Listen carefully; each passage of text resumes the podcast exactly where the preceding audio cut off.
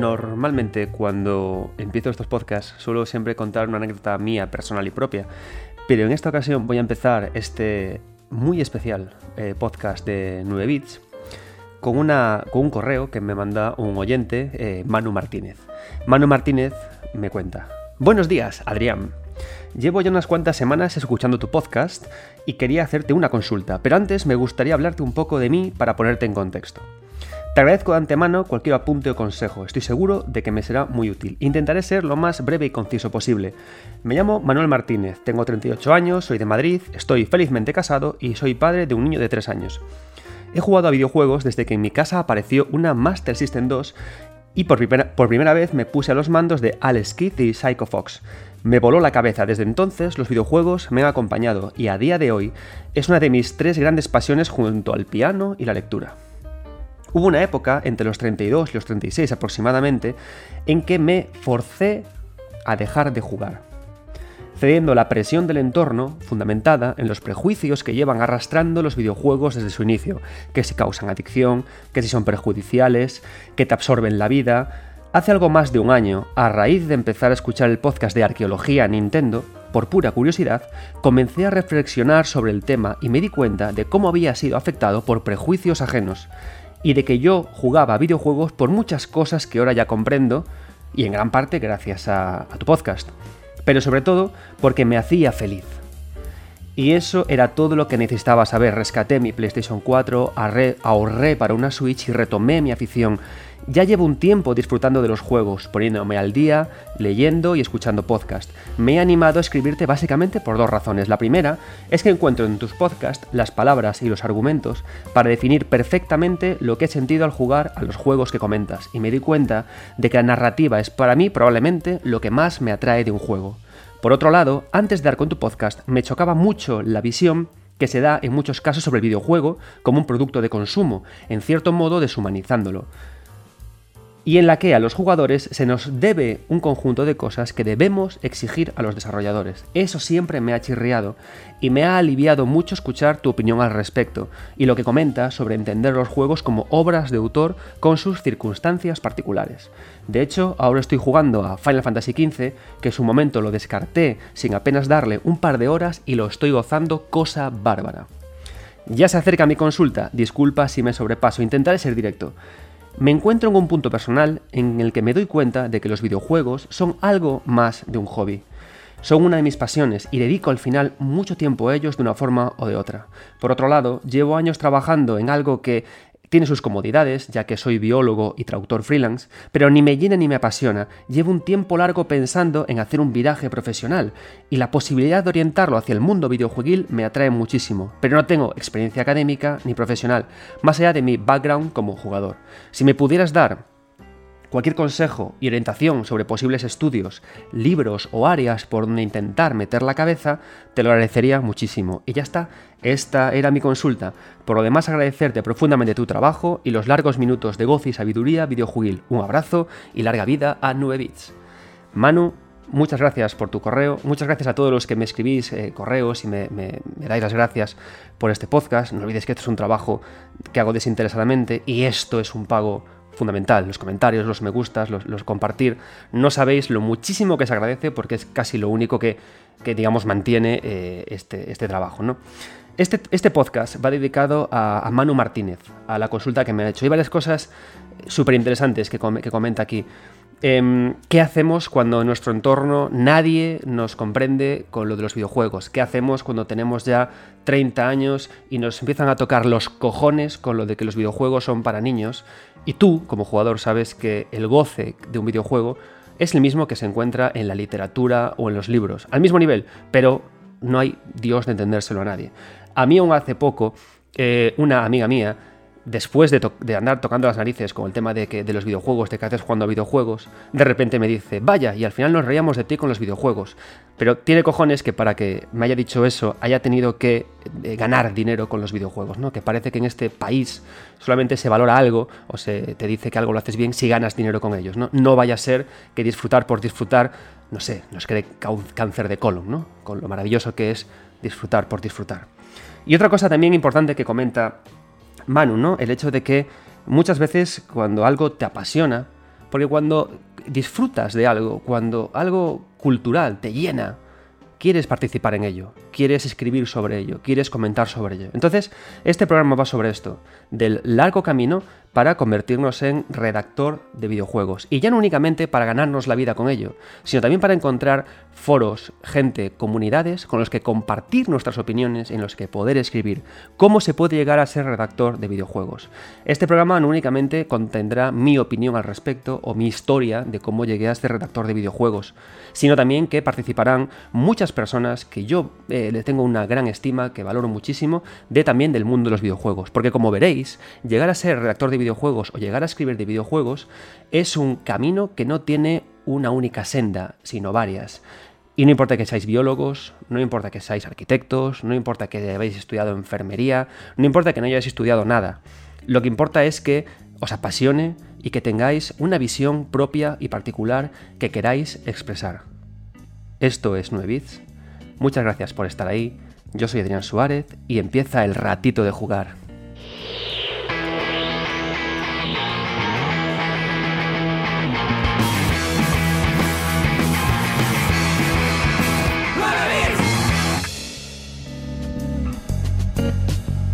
Como os decía en la introducción, este para mí es un programa muy especial y es un contenido que intento hacer siempre que me dejan. Escribí un artículo sobre esto en Mundo Gamers, di charlas sobre esto a, personas y, bueno, personas que quisieron escucharme, claro. Y siempre que puedo intento hacer eh, un pequeño espacio para esto, ¿no? Para hablar sobre eh, cómo convertirse en redactor de videojuegos, qué dinero se gana, si merece la pena, cómo se llega a ello.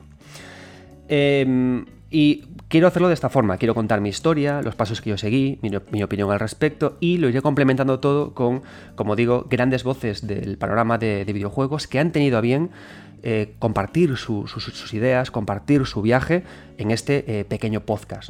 Algo que les agradezco muchísimo porque el alcance que tenemos, que tengo en este programa, es pequeñito y el esfuerzo dedicado a poder contarme estas cosas en un mes tan complicado como febrero, porque cuando trabajéis en videojuegos sabréis que febrero y marzo son meses de especial trabajo, pues se lo agradezco mucho. Y poco a poco, a medida que vayamos con el programa, iremos dando paso a estas grandes voces cuyo trabajo os recomiendo mucho.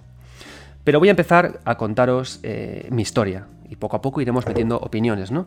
Y espero que en estas historias, eh, tanto la mía como la de la gente que va a participar, os veáis reflejados en algunas de ellas y penséis, si quiero escribir de videojuegos, este es el camino que yo quiero tomar, porque esta persona lo tomó y ahora trabaja y cobra escribiendo sobre videojuegos. Y a los que no os interese un carallo escribir sobre videojuegos, porque no sé, queréis tener un trabajo bien remunerado, jaja, bueno, sin el jaja porque se paga fatal también os servirá mucho para entender la profesión y para, que, y para ver eh, qué hay detrás de cada persona que escribe artículos.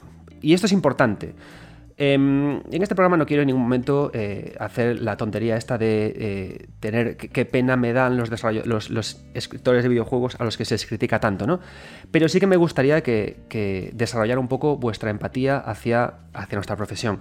Porque es una profesión que, en la que estás expuesto continuamente y en la que es fácil encontrar muchas críticas negativas y muchas críticas destructivas. Yo, de hecho, ahora mismo estoy felizmente escribiendo en 3D Juegos y os aseguro que no puedo leer los comentarios de los artículos que hago porque es muy común que únicamente leyendo el titular entren a machacarte. Hice recientemente un artículo bastante trabajado sobre el diseño de pasillos en videojuego basándome en PT, Resident Evil 8 y, y Resident Evil 1 y lo único que había en los comentarios cuando pasé por verlo era hincháis otra vez aprovechando eh, PT para sacar visitas y hacer clickbait. Entonces, quiero también que desarrolléis vuestra empatía hacia esta profesión, en la que por supuesto no siempre todo se hace bien, pero que veáis también que hay personas humanas detrás y que trabajamos para compartir nuestra pasión por los videojuegos, no para tocaros las narices o para enfadaros, ¿de acuerdo?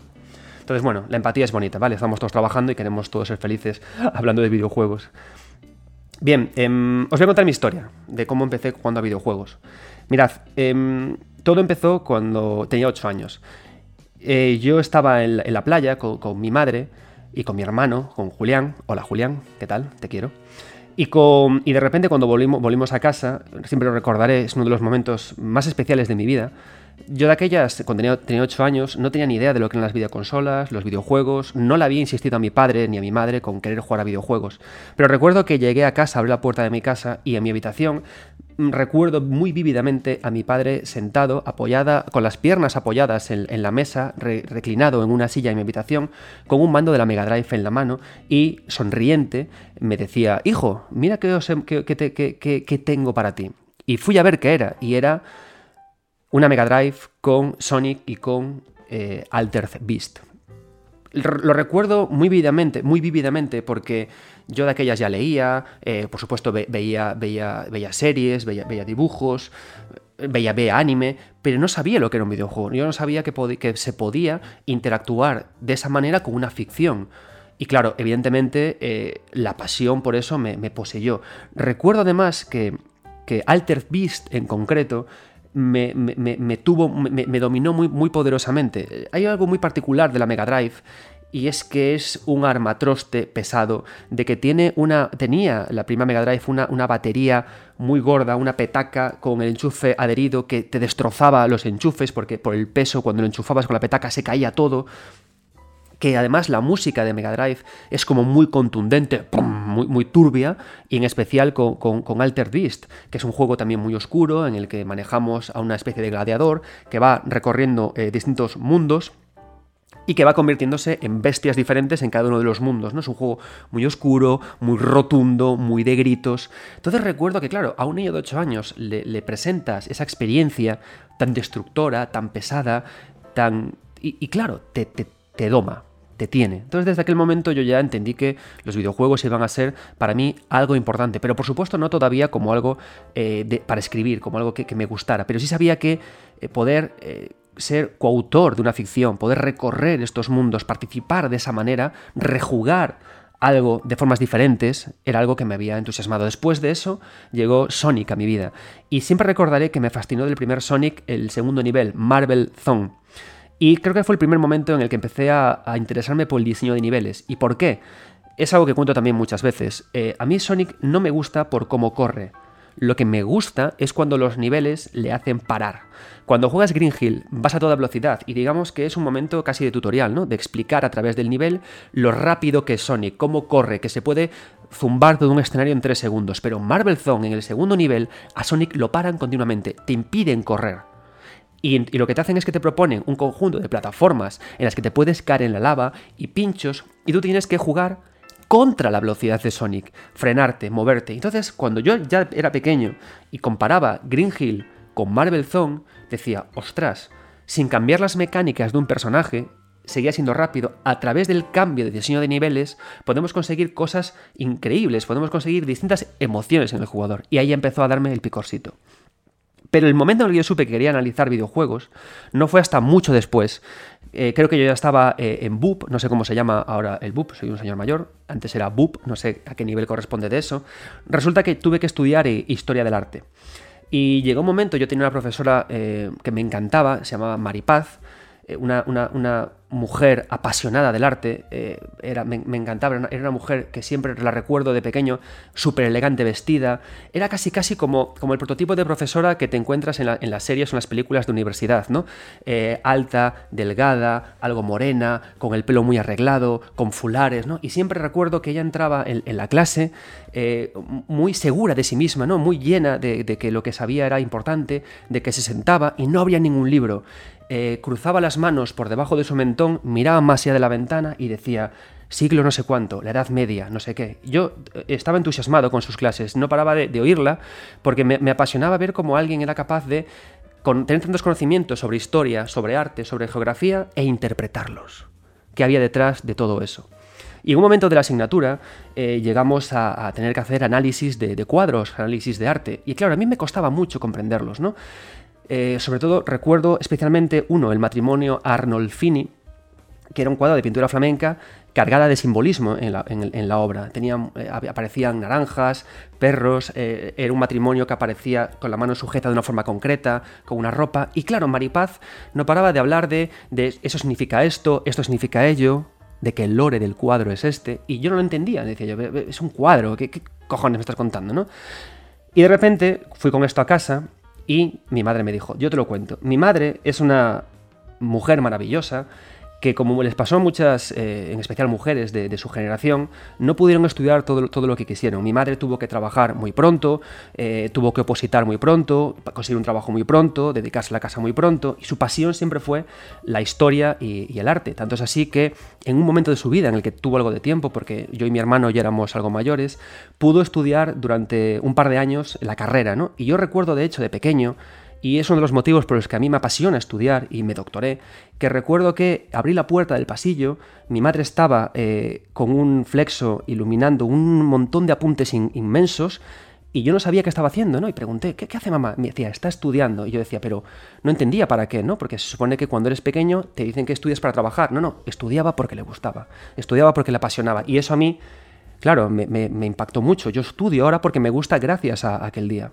Y mi madre eh, me dijo, te voy a explicar. Entonces mi madre tenía unas grandes láminas eh, de, que, imitaban esos cuadros. Entonces mi madre me explicaba y me decía, mira hijo, te cuento, el, matrimonio de Orfini, esta naranja que tiene aquí puesta, representa la opulencia porque en esta época la naranja era un producto que no sé qué.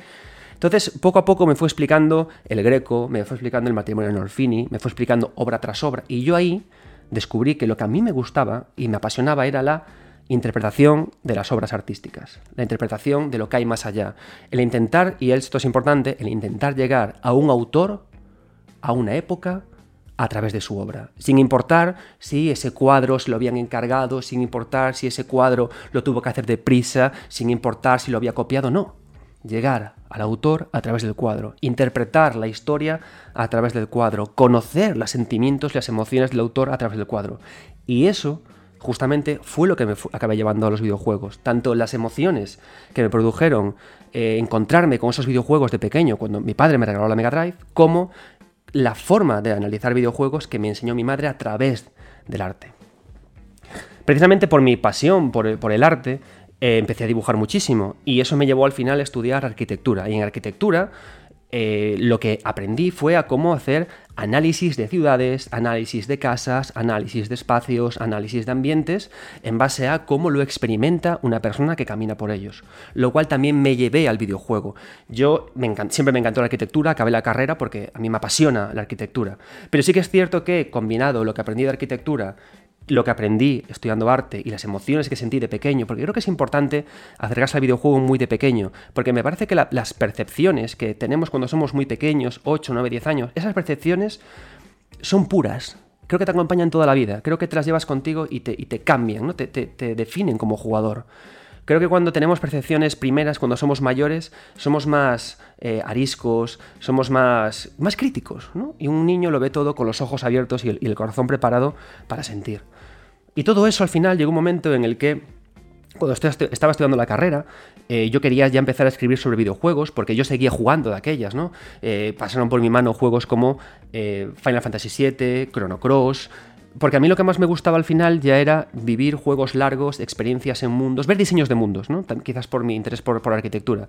Ver diseños de mundos, ver cómo se definen los espacios, ver cómo se hilaba la historia, ver cómo se jugaban con distintas emociones. Y yo, y yo ya quería escribir, pero claro, em, ¿cómo? ¿Cómo empiezo a escribir? ¿no? Con lo cual, ¿qué hice? Eh, me estudié. Entonces, mientras estudiaba la carrera, estudié cursos de programación. Estudié HTML, Flash, estudié muchas cosas de esas y mientras tanto yo ya empecé a escribir. Yo tengo escritas eh, cinco novelas que no pude publicar porque no las quería nadie, pero eso me enseñó a escribir. Leía mucho y escribía mucho y, estudiaba eh, programación y estudiaba la carrera. Así tardé nueve años en sacar la carrera, por supuesto, pero creo que la, la etapa de la universidad no es únicamente acabar la universidad, sino descubrir quién coño eres y enterarte y disfrutar de todo eso, ¿vale? Entonces, eh, con, ese, con ese bagaje eh, monté una página web, 9 bits, la primera 9 bits que la monté cuando tenía 25 años. La monté con mi buen amigo Alberto y encontramos un equipo de, personas maravillosas que todavía están por internet. Que, nos ayudaron ¿no? a montarlo. ¿Qué, ¿Qué, ocurrió? Que yo de aquellas, claro, eh, era muy joven, tenía muchas cosas que hacer y, al final yo dirigía toda la revista en tiempos en los que era complicado eh, coordinarlo todo bien, ¿no? Entonces, ¿qué, pasó? Que al final la, tuve, la cerré abruptamente porque, honestamente, me entró un estrés de cojones, me agobié y la, y la cerré. No era capaz de gestionar todo ese volumen de trabajo y también descubrí que a mí no me interesaba dirigir revistas, a mí lo que me interesaba era escribir era dedicarme a la escritura. ¿no? Entonces, después de todo eso, eh, ¿yo qué hice? Pues empecé a colaborar en, medios eh, no pagados y me monté luego un blog personal. El blog personal es 9bits.es y ahí escribía, eh, dibujaba. Y, qué pasa? Lo compartía todo mucho por, por las redes sociales. Y poco a poco, poco a poco, poco a poco, fui entrando en contacto con otra gente que escribía, Recuerdo que incluso yo en la universidad también eh, tuve un grupo de música, ya veis que la universidad me, dio para mucho, un grupo de música que se llamaba The Orange Soap, que aún están los videoclips colgados por, YouTube. Y recuerdo que, para que veáis algo importante que es contactar con gente que ya está trabajando, yo le mandé mis, le mandaba nuestros, nuestros cortos de música, la canción See the Rain, le, la mandé a, tanto a Game Over, a Portal Game Over, como a Arcadia Gamers, ¿no? que eran los podcasts que de aquella más funcionaban. ¿no? Y me pincharon las canciones, y eso me, sirvió para empezar a conocer a, Tony Chan, que a, Antonio Piedrabuena, que a día de hoy es un, gran compañero en 3D Juegos donde trabajo, y me permitió también conocer a, El Funs, otro personaje que admiro muchísimo y que a día de hoy es compañero mío en la editorial de Starting Magazines Books. Entonces, a través de empezar a conectar, a contactar en redes sociales y a través de empezar a, a, escribir y a escribir y a escribir, fue como empecé a forjar mi camino, siempre con esa, eh, eh, como os digo, ¿no? ese primer bagaje inicial de interesarme mucho por el análisis artístico. Bien, yo voy a parar aquí, seguiré contándoos mi historia a continuación, pero, pero quiero eh, poner aquí la quiero colar aquí la historia de otra gran persona que, que, trabaja, para que veáis también cuál es su camino y lo que él ha hecho también para llegar a donde está. Así que eh, le voy a pasar eh, el testigo a un gallego que no es gallego, a Carlos Gallego, director de Guardador Rápido y trabajador en, en, 3D Juegos. Y él os va a contar también su historia y luego sigo la mía. Muy buenas amigos y amigas del podcast 9 bits, ¿qué tal? ¿Cómo estáis? Yo soy Carlos Gallego y bueno, aquí estoy porque así me lo ha pedido y me ha dicho que me un, pequeño vídeo y os contará un poco mi historia, ¿no? De cómo eh, he acabado trabajando en la prensa del, videojuego. Mm, bueno, eh, tampoco sé muy bien qué contar, pero bueno, empezaré por lo más básico porque creo que es a lo mejor algo que mucha gente piensa. Dentro del mundo de la prensa del videojuego, como la denominamos, hay muchas partes, hay muchas ramas, hay gente que está en noticias, hay gente como yo que solamente hace crítica, hay gente como por ejemplo Moe que hace crítica y reportajes, pero no tanto actualidad o noticias. Entonces no todo el mundo que trabaja dentro de la prensa del videojuego se dedica eh, o ha estudiado periodismo, la carrera formal de periodismo. Hay mucha gente eh, ahora con el tema de la creación de contenido que por ejemplo tiene, eh, tiene comunicación audiovisual o alguna otra carrera, la que sea. En mi caso yo por ejemplo estudié enfermería soy un caso muy extraño, soy un caso muy raro en, la prensa del videojuego, eh, porque mis estudios formales son de enfermería y de hecho sigo ejerciendo de, enfermero a la vez que compagino esta actividad con, mi trabajo de enfermero. Así que eso lo primero que quería deciros que realmente no hace falta siempre eh, para trabajar dentro de la prensa del mundo del videojuego estudiar periodismo como tal.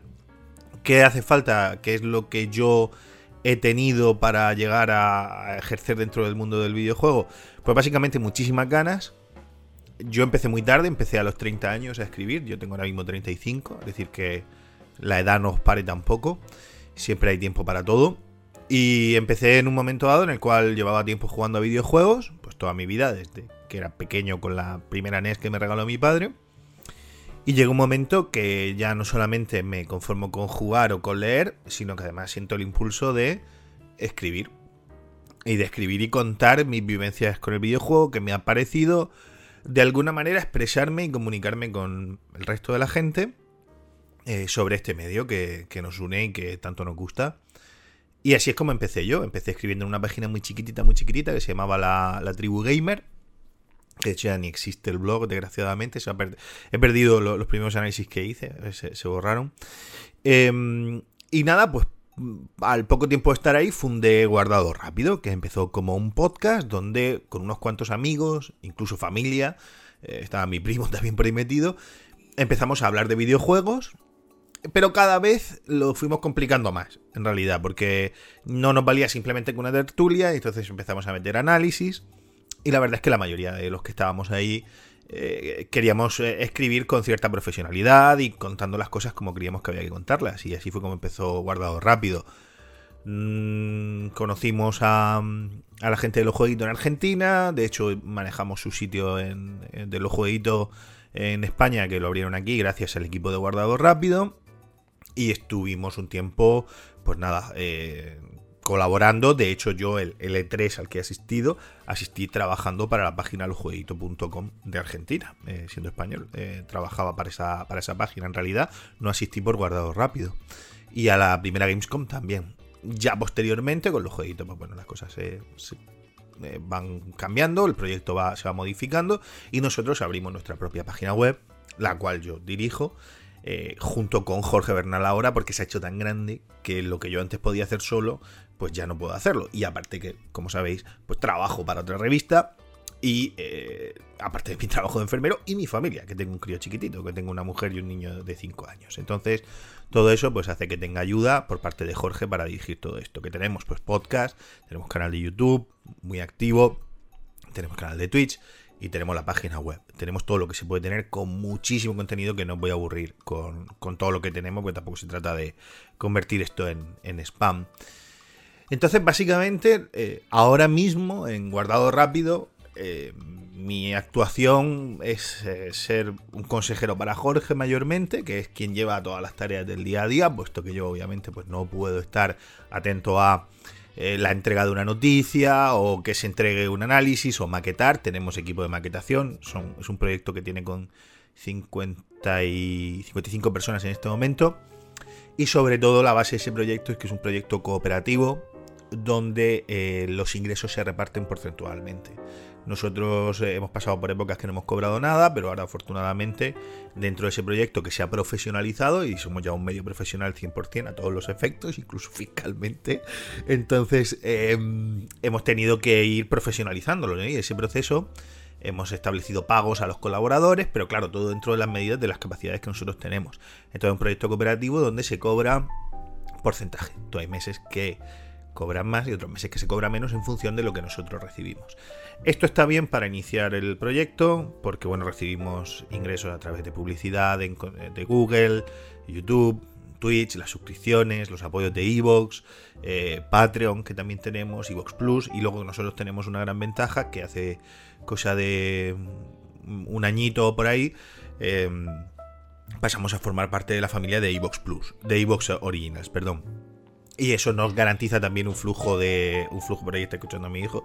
Un flujo de mm, ingresos que nos ha permitido profesionalizarnos. Gracias a eso. También algunos acuerdos de publicidad. Como veis, al final es coger dinero de, donde se puede. Yo os estoy contando esto desde la perspectiva de, un director. Desde la perspectiva de, de, un redactor, en mi caso, que solamente hace análisis, también he ejercido eh, pasé por. Antes de saltar de los jueguitos guardados rápido, hay un tiempo donde estoy en muchos sitios. También estoy en Somos Xbox durante una temporada antes de pasar a, a 3D Juegos. Y eh, en Somos Xbox sí que estoy en noticias, estoy haciendo noticias, pero.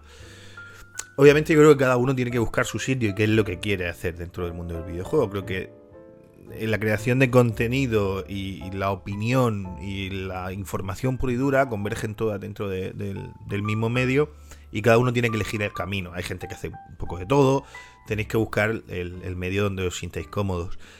Y mm, nada, pues contar así un poco esto, porque yo realmente, como veis, formación reglada sobre la materia no tengo. Entonces, ¿cómo me he llegado a poder escribir en una página profesional o profesionalizar mi propia página? Pues básicamente a base de eh, leer mucho a compañeros, leer a gente como Mou, leer y escuchar a gente como Mou, como Alex Pascual, como Tony, como eh, Enrique Alonso en Eurogamer, como, eh, ¿qué digo yo? no sé, Carlos Leiva en Vandal, hay muchos muy buenos profesionales en, nuestro país, eh, Víctor Chico Nuclear en Anaid, Pep, incluso Sánchez, es decir, hay muy buenos profesionales en los que fijarse que son referencia y esos son los que yo me, me fijé en su momento a la hora de leer. Por ejemplo, estoy pensando Charlie Sánchez, por ejemplo, de Hyperhype. Hoy toda la gente de Hyperhype hace un trabajo cojonudo y, y lo llevan ahí como pueden también.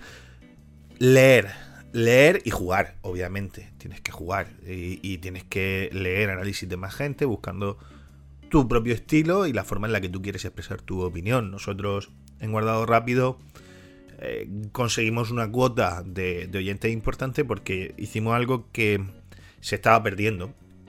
Como sabéis, el análisis eh, últimamente tiende a ser más personal, más subjetivo, y nosotros recuperamos un poco ese análisis más eh, reglado de ir tocando todos los palos, de ir dando nuestra opinión, sí, pero de una forma muy metódica en cada uno de los análisis. Y eso, pues bueno, hay gente que todavía lo, valora de esa forma. Y, más o menos pues intentamos llevarlo, llevarlo así todavía. Me preguntaba Mo que si soy feliz. Obviamente, eh, eh, como habéis visto, mi situación no es la de otros compañeros. Yo podría no hacer esto. Podría no hacerlo y seguir viviendo y jugar mis juegos y olvidarme. Obviamente a mí me hace feliz todo lo que rodea al videojuego. Incluso no sé si jugaría tanto si no estuviera metido en esto. Eh, y compartir mis vivencias tanto con mi público como con mis compañeros. Eso me enriquece mucho más la experiencia y por lo tanto me hace muy feliz. Es algo que podría mm, en algún momento, obviamente, por cargas familiares, pues se va disminuyendo. Hay veces que tienes que ir adaptando, como os he contado antes un poco con guardado rápido. Tienes que ir ajustando las cosas, porque la vida, pues, es como es. Pero nunca dejaré de crear contenido ni de, ni de hacer críticas de videojuegos. Nunca. Eh, y, siempre, obviamente, pues ya dentro de, de guardado rápido, siempre voy a tener mi sitio. Entonces, claro, soy feliz, sí, infinitamente. ¿Qué os puedo decir a vosotros? Que, bueno, que lo intentéis, pero que sepáis que dentro de este medio existen muchas dificultades, que el tema de la remuneración económica, las cuotas de autónomos y demás eh, son muy altas y se gana poco. Y se gana muy poco. Yo, vamos, mm, me quito el sombrero ante los compañeros y compañeras de profesión que, solo se dedican a esto y que sé cómo sobreviven con unos ingresos muy, muy, muy escasos y una vida que cada vez está más cara.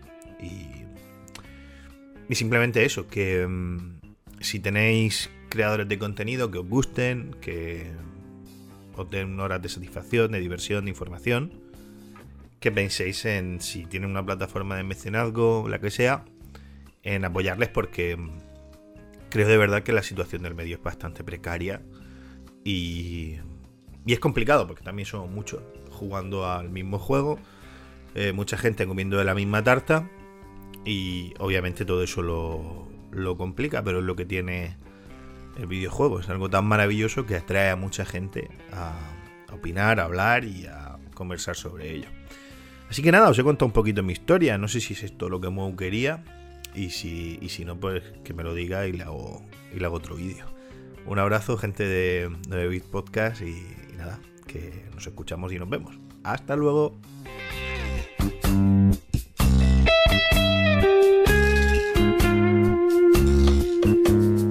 Muchas gracias, Carlos. Mirad, de la historia de Carlos me gustaría que os quedarais con, varias cosas.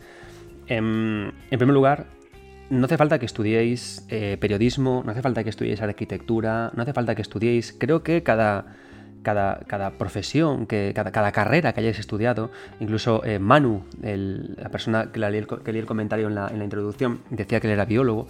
Creo que cada, cada carrera, cada, cada grado, cada formación lo bueno que tienes es que tener una perspectiva diferente de, de, cómo abordar el análisis cultural, ¿no? Porque no hay que, hay que entender que nosotros, los que redactamos sobre videojuegos, no creamos videojuegos, ofrecemos perspectivas sobre los videojuegos que, vamos a jugar. Entonces, la idea es que ahora mismo, si, si me estás escuchando, no te obsesiones con lo que has hecho o has dejado de hacer, sino que pienses con lo que ya tengo, qué puedo ofrecer, qué perspectiva puedo ofrecer. Em, no estudié nada, pero me encanta la ciencia ficción y he leído muchísimos libros. Ahí tienes algo para rascar, ¿no? Conexiones de la literatura con, el videojuego, eh, estudio de guiones, que has estudiado incluso biología.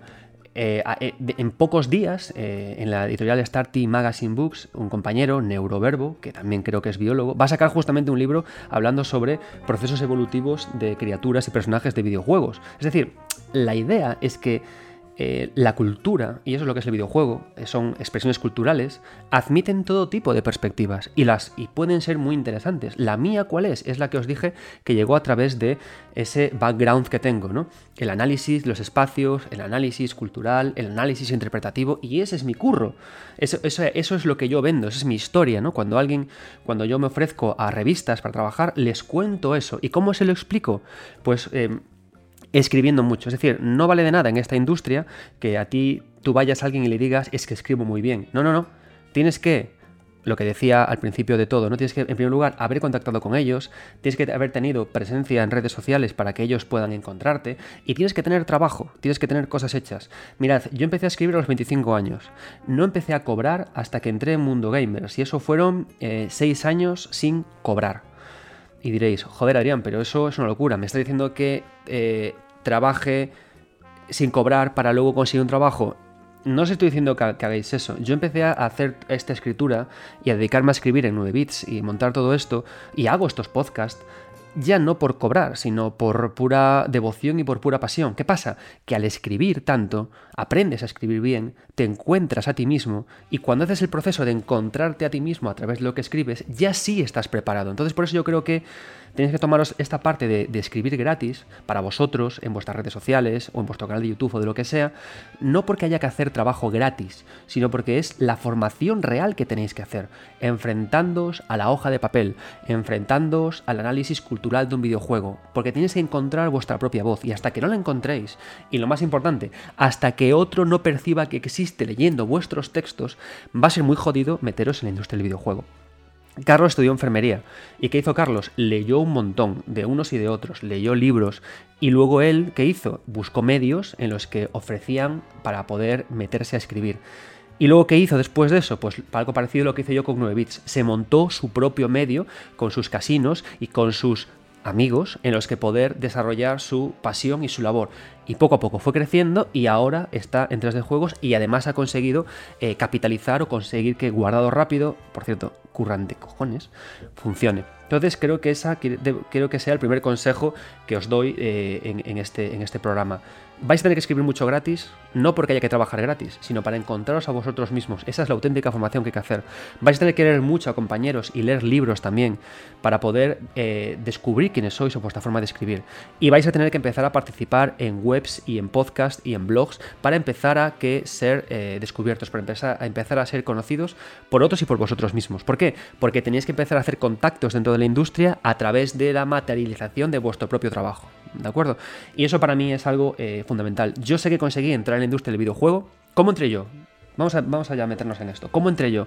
¿Cómo, mirad, después de 9 bits, eh, yo estuve eh, como picoteando en muchas webs, ¿no? Como intentando llamar la atención para poder meterme, ¿no? Entonces, yo tenía mi blog, primero fue página web, luego la cerré y luego la volví a abrir como blog, como 9bits.es, ¿no? Y lo que hacía en ese blog, empecé a hacer tiras cómicas de un personaje llamado Nerf, N-E, entre paréntesis la R y la D, que aún puedes encontrar por ahí eh, alguna de estas tiras cómicas. Em, de hecho, con esas tiras cómicas eh, tengo una anécdota graciosa y esto es una especie de off topic. Mirad, yo el primer artículo de, análisis eh, serio e importante que hice para 3D Juegos fue el análisis de Flight Simulator para Xbox. Yo lo hice con toda mi buena intención, creo que le puse un 8, un 8 y medio, porque el juego estaba bien, pero, pero bueno, tenía muchas carencias, ¿no? Entonces lancé el, lancé el, análisis y me cayó eh, muchísimo, muchísimo hate de mucha gente y, un youtuber eh,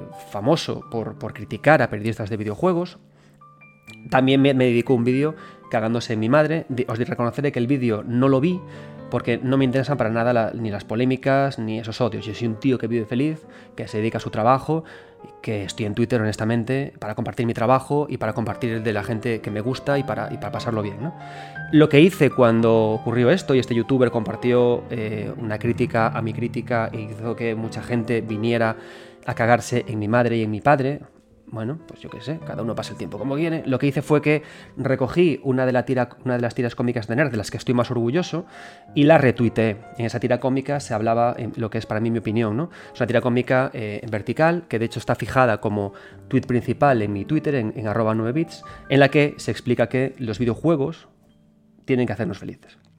Que los videojuegos sirven para que lo pasemos bien, que los videojuegos sirven para que después de pasar un día de mierda en la calle, tras el coronavirus, eh, desahucios que había en la época en la que hice la guitarra cómica y todo, lleguemos a casa y sonriamos y seamos felices. ¿no? Y eso para mí es el videojuego. Entonces, bueno, digamos que esas tiras cómicas de Nerd que hice en, su momento me sirvieron para poder empezar a aparecer en varios medios. Publiqué mis tiras cómicas en Wild Games, uno de los podcasts que a mí más me gustaron cuando, cuando se publicaban y también eh, lo publiqué en su página web, em, y, en otros, y en otros muchos medios. Y, y, eso me sirvió, las tiras cómicas, para empezar también a colar mis articulitos de gafapasteo y fue una forma de empezar a conectar.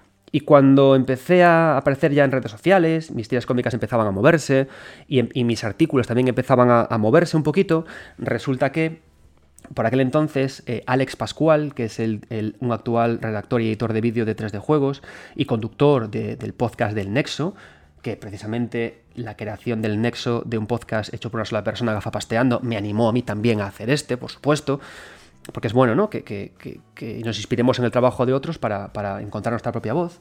Pues resulta que eh, de aquellas Alex Pascual era director de la desaparecidora mundogamers.com y me dijo, oye, me gusta tu trabajo, eh, ¿por qué no, te, no nos haces un artículo de prueba y, vemos? Pero ¿por qué conseguí que Alex, que Alex Pascual me dijera esto? Uno, porque trabajé mucho tiempo mostrando mi, mi trabajo de mil formas, de todas las formas posibles y habidas y por haber porque por redes sociales también yo compartí el trabajo de Pascual y, hablaba con él y, admiraba el trabajo de Mundo Gamers. Y cuando llegas a todo eso, tu trabajo llama la atención y te dan una oportunidad. Y ahí empecé a trabajar en Mundo Gamers, cobrando, creo que, eran unos 100 euritos al mes, ya veis, a razón de un artículo de 400 palabras al día. Y diréis, joder, qué poco, sí, y es muy poco. Pero eh, si eres capaz de escribir un artículo creado e ideado por ti uno al día, eres valioso en la prensa del videojuego. Porque en la prensa del videojuego no únicamente vale que escribas eh, bien, importa que escribas mucho, importa que escribas sin errores ortográficos e importa que seas capaz de inspirarte. Yo estuve en Mundo Gamers durante 7 años escribiendo sin parar y sin fallar ni un solo día un artículo al día, salvo fines de semana. Y eso es algo que hay que saber hacer si quieres trabajar en la empresa del videojuego. No consiste en hacer el artículo de tu vida. No consiste en, tirarte haciendo un artículo una semana. No, no. Importa rápido y bien. Por eso el entrenamiento y por eso se pide mucho cuando entramos en medios digitales de escribir, ver lo que has hecho y ver tu aguante, ver tu resiliencia, ver tu constancia. Y eso es eh, importantísimo. Y dicho esto, quiero darle paso a, otro, a, una profesional que yo admiro, admiro un montón, Paula Croft de Mary Station, que eh, nos contará cómo ella entró y también nos iluminará sobre algo que es muy importante, ser autónomo. Es decir, eh, a día de hoy se puede trabajar solo de prensa de videojuego o hay que hacer otras muchas cosas. Eh, cuando estás trabajando en empresa de videojuegos, también cómo va lo de entrar para escribir un libro. Nos lo contará Paula Croft a continuación. Muchas gracias. Yo empecé mis andanzas en el mundo del videojuego, ahora ya unos seis años, se cumplen este 2022, y fue en Mary Station, donde empecé y donde sigo hoy en día, pero en aquel momento entré eh, a través de un casting que hacían para pasar a presentar el Pixel, que era un, programa que tenían en YouTube. Y bueno, eh, simplemente te pedían enviar un vídeo de un minuto, sin cortes ni edición, eh, presentándote. Es lo que hice y pasé hasta la final donde ganó finalmente Cristinini, que hoy en día ya habéis, bueno, habéis podido comprobar dónde ha llegado.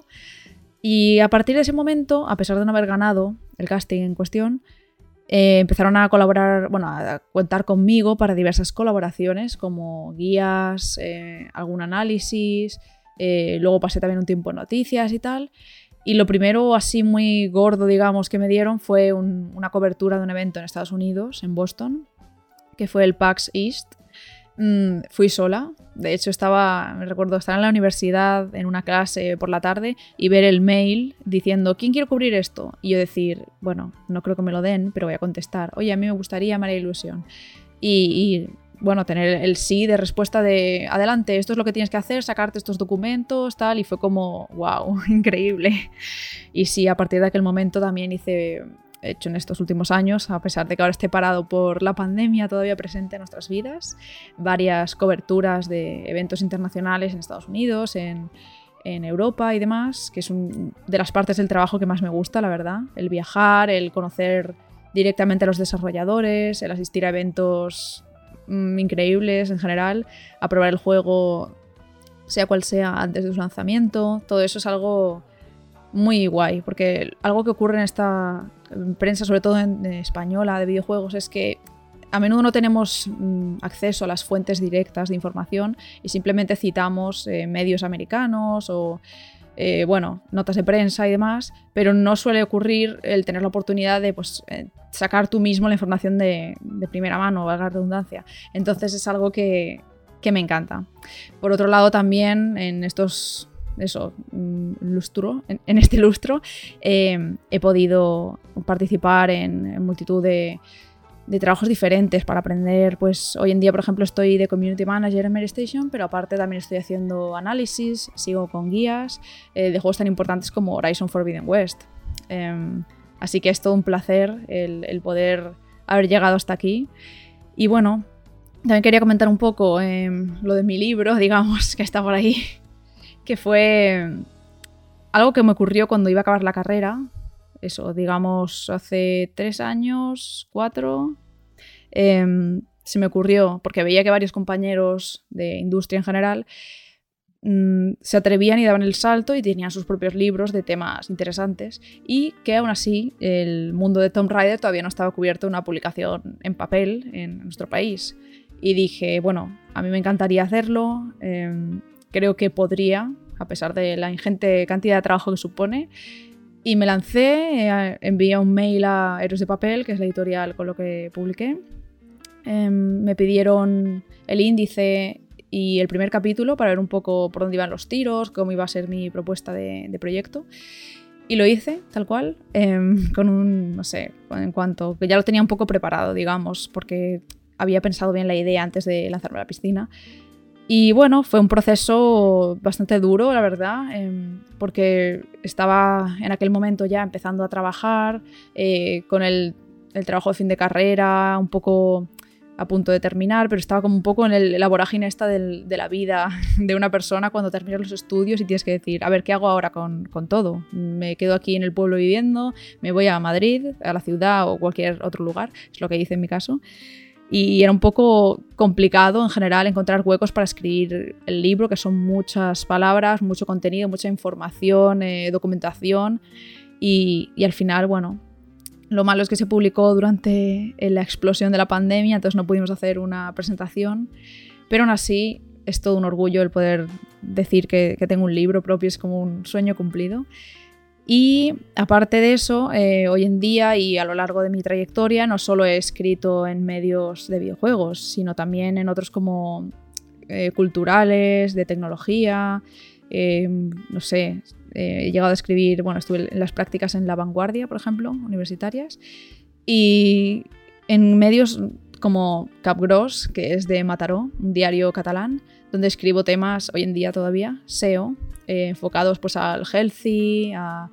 No sé, es que hay, hay temas totalmente random que difieren mucho de, mi línea principal, digamos, lo que más disfruto, que son los videojuegos, pero es un poco lo que toca hacer em, si eres autónomo, como es mi caso, en, este mundillo. Porque aunque tenga, digamos, algo fijo, que es mi puesto de Community Manager en Mailstation, eh, para, bueno, para cubrir la cuota ya sabéis que cada vez está más complicado todo este tema y, y poderte permitir vivir eh, de forma un tanto digna en una ciudad como es Madrid, pues hay que, hay que coger más de un curro. Entonces estoy un poco en esa situación, pero feliz, la verdad, bastante bien. Eh, no me falta trabajo y es algo que es difícil de decir hoy en día porque a pesar de que parezca que haya muchísimos medios y muchas oportunidades, em, una vez que estás dentro sí diría que es fácil de moverte de uno a otro y demás, pero es muy complicado entrar desde cero. Para los estudiantes que ahora estén con la idea, el sueño, el futuro de, ser periodistas de videojuegos, eh, no sé qué consejo daría porque yo fue un poco inusual, digamos, que entré eso a través de un casting de un programa de YouTube y al final no hice nada de vídeo, pero sí que eh, hay formatos muy explotados hoy en día como Twitch y demás que parece que sean la forma de triunfar, pero es muy difícil porque es un mundo muy competitivo. Entonces es difícil dar consejos porque una vez que estás dentro lo ves de una forma distinta, pero yo sigo viendo que es muy difícil hacerse un hueco en esta industria y mantenerse también. Y bueno, eh, no sé qué será de mí en el futuro. Tal vez acabe siendo PR o algo así de alguna compañía, no lo descarto. Si surgiera alguna oferta dentro de unos años, por ahora estoy bien, con esta vorágine que supone el, cubrir eventos, el eh, venga, el Nintendo Direct a las 11 de la noche, el E3, el, cosas que aunque sea desde casa siguen haciendo ilusión y, estos eh, plazos que tienes en, muy poco tiempo, digamos, para analizar un juego tan grande como es el Horizon mencionado. Y bueno, hoy en día em, estoy feliz con lo que hago, creo que soy afortunada, la verdad, y me gustaría seguir manteniéndome en esta industria durante todo el tiempo posible. E incluso, no sé, cuando tenga 50 años, ser considerada como una de las periodistas así veteranas de, la industria. La verdad es que me gustaría ese sueño. Veremos si se cumple o no. Pero por ahora, bueno, la gente que nos escuche y que quiera dedicarse a esto en el futuro, mucho ánimo. Espero que podáis encontrar vuestro propio camino y nunca se sabe, la verdad, las oportunidades que pueden surgir. Así que estad siempre atentos y atentas a las redes sociales de cualquier medio, em, a todos aquellos que empiezan como pequeñas publicaciones, pero nunca se sabe si en el futuro pueden llegar a ser grandes. Em, bueno, no os cerréis puertas, probad cualquier cosa que surja, haced vuestros propios proyectos también, cosas que llamen la atención y que se hagan destacar por encima de los demás.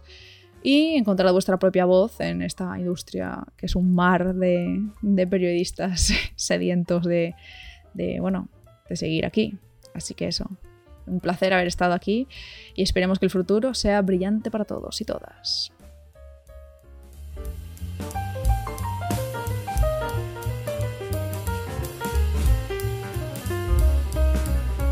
Muchas gracias, Paula.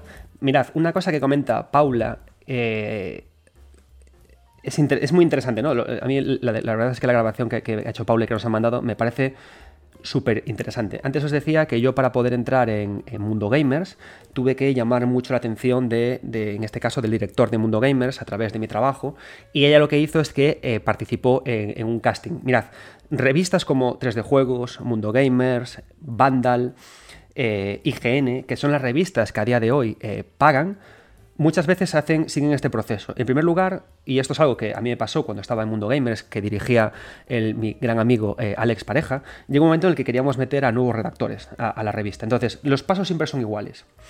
Cuando en una revista se quiere meter a nueva, gente, lo primero que se hace es que, el grupo editorial, o sea, los redactores, el director, lo que sea, preguntan entre, entre, entre la gente de, su equipo si conocen o si han leído hace poco o si les suena que haya eh, buenos autores en cantera. Si hay buena gente que esté trabajando, eh, buenos textos que hayan leído, es decir, hacemos una especie como de, borrador de gente buena que sabemos que está activa trabajando. ¿Por qué? No es porque eh, tengas que ser un influencer o una estrella del pop o tener eh, cinco libros para que te cojan en, la prensa de videojuego. No, no.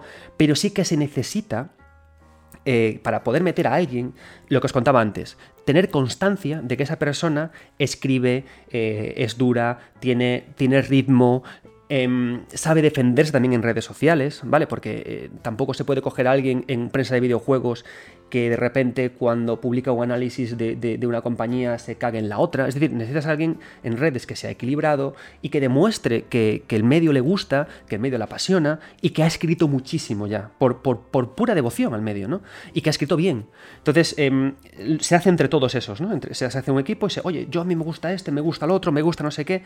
Y por ejemplo, cuando em, una vez necesitamos recoger a, a alguien más para Mundo Gamers, y Alex, que es el que decidía las contrataciones, Alex Pareja, ¿no? Primero, yo cuando estuve en Mundo Gamers, los directores fueron eh, Alex Pascual, luego pasó a ser Víctor Junquera, que a día de hoy es PR, de Nintendo, muy habitual, como comentaba Paula, que la gente que trabaja en videojuegos cuando se hace mayor o cuando acaba hasta los cojones la empresa de videojuego, se pasa a llevar relaciones públicas de compañías.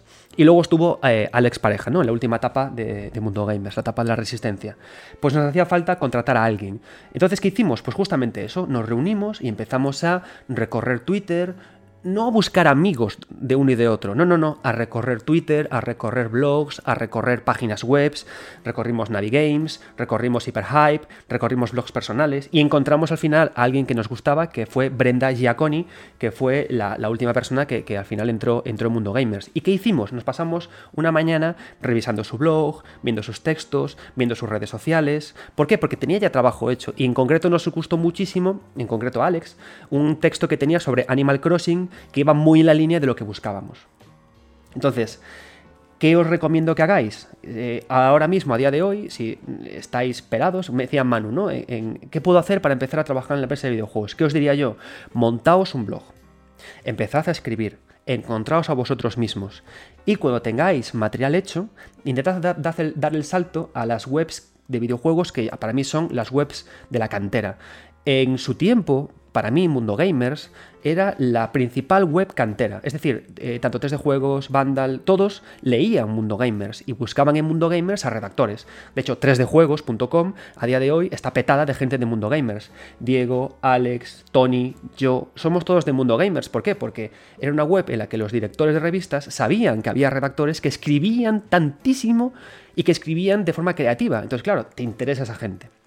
Entonces, como no está a día de hoy Mundo Gamers, ¿qué otras webs son interesantes para poder eh, redactar en ellas? ¿Qué otras webs pueden servir como cantera? ¿Qué otras webs están repletas de gente con talento, pasión y que, escriben muy bien? Mirad, mis favoritas son Navigames, eh, eh, Hyperhype. Y luego también tenemos otras webs interesantes, como pueden ser, por ejemplo, Orgullo Gamers y, muchas otras que podéis encontrar por internet. Eh, ¿Qué hacen estas webs? Estas webs de forma regular lo que hacen es que publican en sus redes sociales llamados eh, para coger a gente que redacte con ellos, bien sean noticias, bien sean artículos. Y mm, muchas veces cuando sacan estas convocatorias, que por eso tienes que seguirlas a todas en Twitter, seguirlas a todas, siempre hay alguien que les dice, pero vais a pagar, pero pagáis. Y ellos dicen, no, no pagamos porque no tenemos un chavo. ¿Por qué? Porque hay que entender para qué sirven estas páginas web. Estas páginas web sirven para Em, que tú aprendas a escribir, sirven para que aprendas la constancia y sirven para que otros las valoren. Y os lo digo honestamente porque yo leo Hyperhype, yo leo Navigames y, y, gente de mi entorno, de las páginas web, Vandal, 3 de juegos, etcétera, también las leen. Es decir, van a ver vuestro trabajo, vais a tener esa visibilidad. Y va a ser una forma de poder pasar de escribir en vuestro blog a escribir con una obligatoriedad editorial. Y no solamente eso es importante, mirad. Manu en su, en su carta del principio del podcast me decía, eh, que había un problema inherente, ¿no? El que tenía una edad y que no tenía en su entorno gente que le comprendiera gente que, entendiera eh, su pasión por los videojuegos. Mirad, yo en mi entorno no tengo a nadie, en Coruña, donde vivo yo, no tengo a nadie que le gusten los videojuegos. Mis grandes amigos, Oscar, eh, Alberto, José, están ahora lejos, están en Barcelona y en Madrid trabajando, no nos vemos, no tengo a alguien con quien tomar una cerveza y hablar de videojuegos, más allá de mi gran amigo eh, Adrián, o que se llama como yo, pero que no siempre está en Coruña. A mi pareja los videojuegos no, le interesan.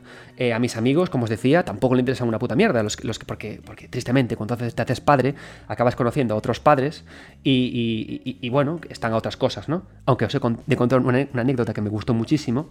El otro día fui con mi hija al parque y, era un parque lleno de padres, ¿no?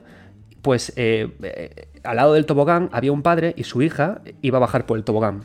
Entonces le estaba el padre, vamos, venga, ánimo. La hija no se atrevía. Y de repente la hija cuando bajó por el tobogán, el padre hizo, yo me giré raudo a mirar su cara, él me miró a mí y sonreímos los dos. Creo que fue el momento más bonito eh, de un parque que he pasado eh, mucho tiempo. A lo que iba, como nos pasa mucho lo de tener una edad y no tener a amigos de los que hablar de videojuegos, cuando os metáis en Navigame, en Hyperhypes y en cualquiera otra de las webs que existen sobre videojuegos, y de hecho, si me estáis escuchando y tenéis una web de videojuegos y queréis reclutar a redactores, os animo a que en los comentarios de iVoox y los comentarios de YouTube pongáis vuestros llamamientos. Y que si me citáis en el tweet que voy a sacar anunciando este programa, pongáis ahí también vuestras llamadas para redactores.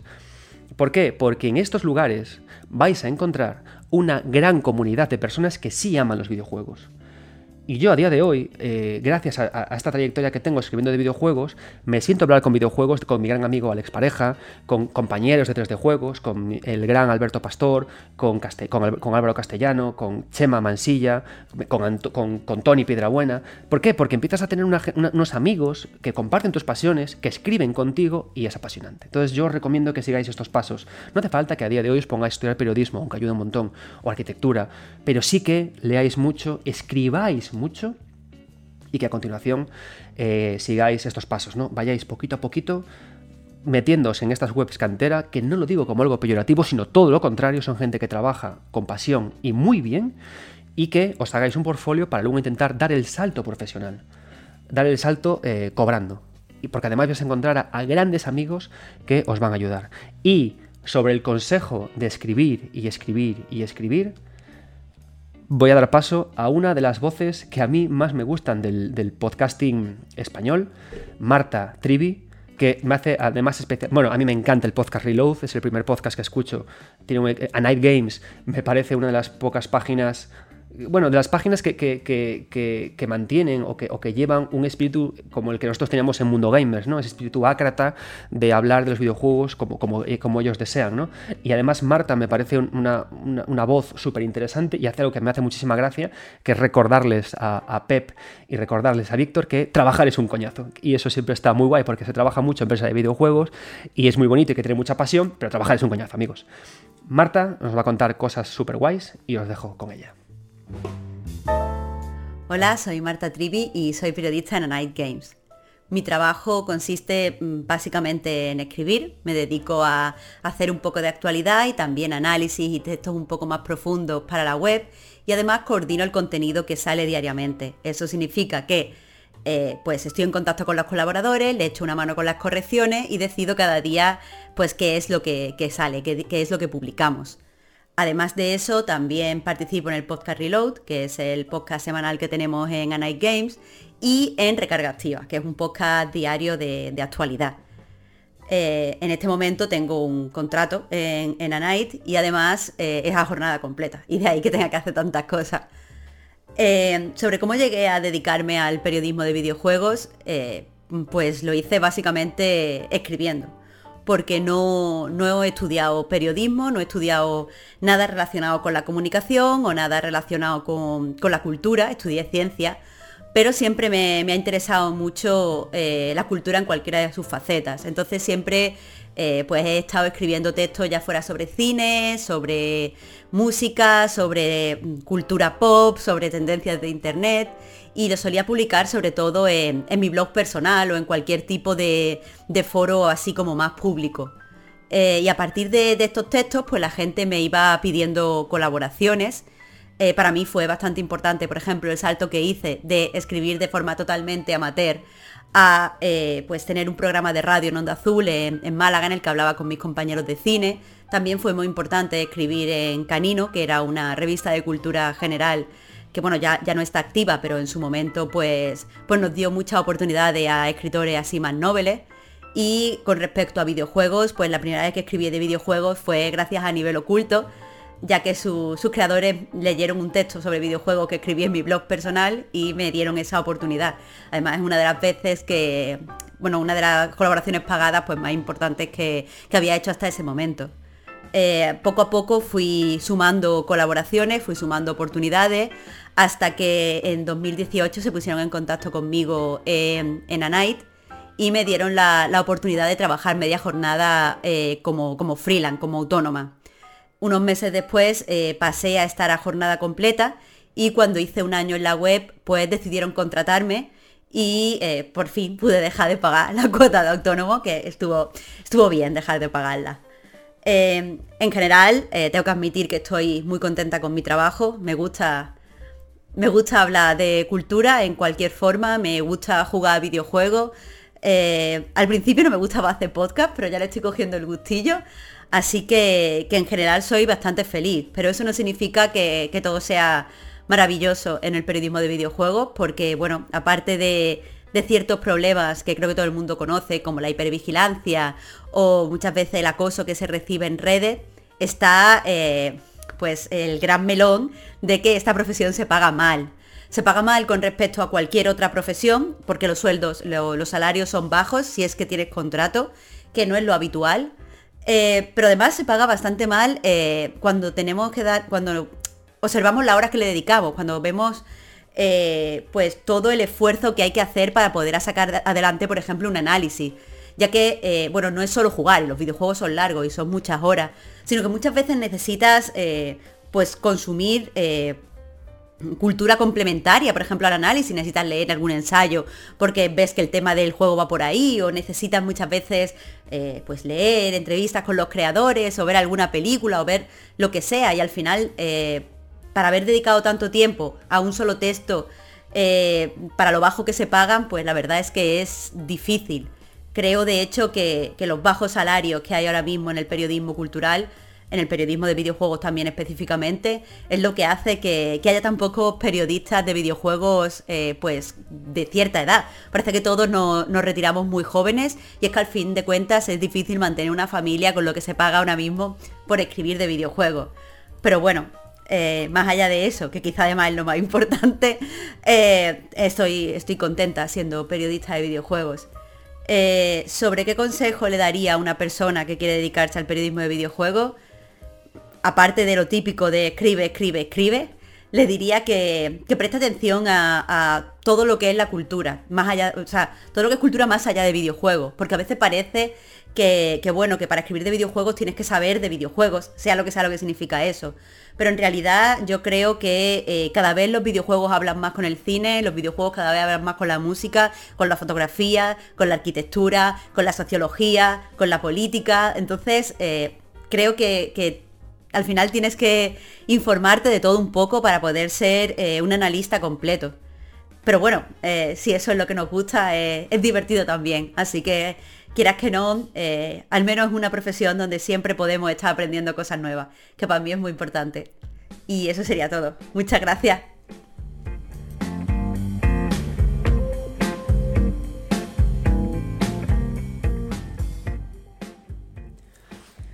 Creo que el consejo que ha dado, eh, que, estáis escuchando muchas veces eh, oído, lo ha dicho Marta también, el consejo de escribir, escribir y escribir, es el, más interesante ¿no? que, se os puede dar. Y además, em, muchas veces cuando, cuando hablamos de esto, ¿no? De, vale, de, te quiero escribir de videojuegos, pero tengo que estudiar o leer, algo. Mirad, eh, cuando empezamos a hablar con, con, Hidetaka Miyazaki o con otros autores de videojuegos o autores de cómics, te, te das cuenta de que ellos, además de Em, y es algo que también os están contando las historias que, estamos eh, compartiendo en este podcast. Además de, bueno, digamos que se inspira un poco en su propio medio y se inspira mucho en medios ajenos, ¿no? Hitaka Miyazaki se inspira especialmente en literatura y en manga, por ejemplo. ¿Y qué quiere decir esto? Que no podéis quedaros únicamente con jugar a videojuegos. Cuando se analiza un, objeto cultural como es el videojuego, eh, algo cultural como el videojuego está impregnado de cine, de música, de literatura, de teatro.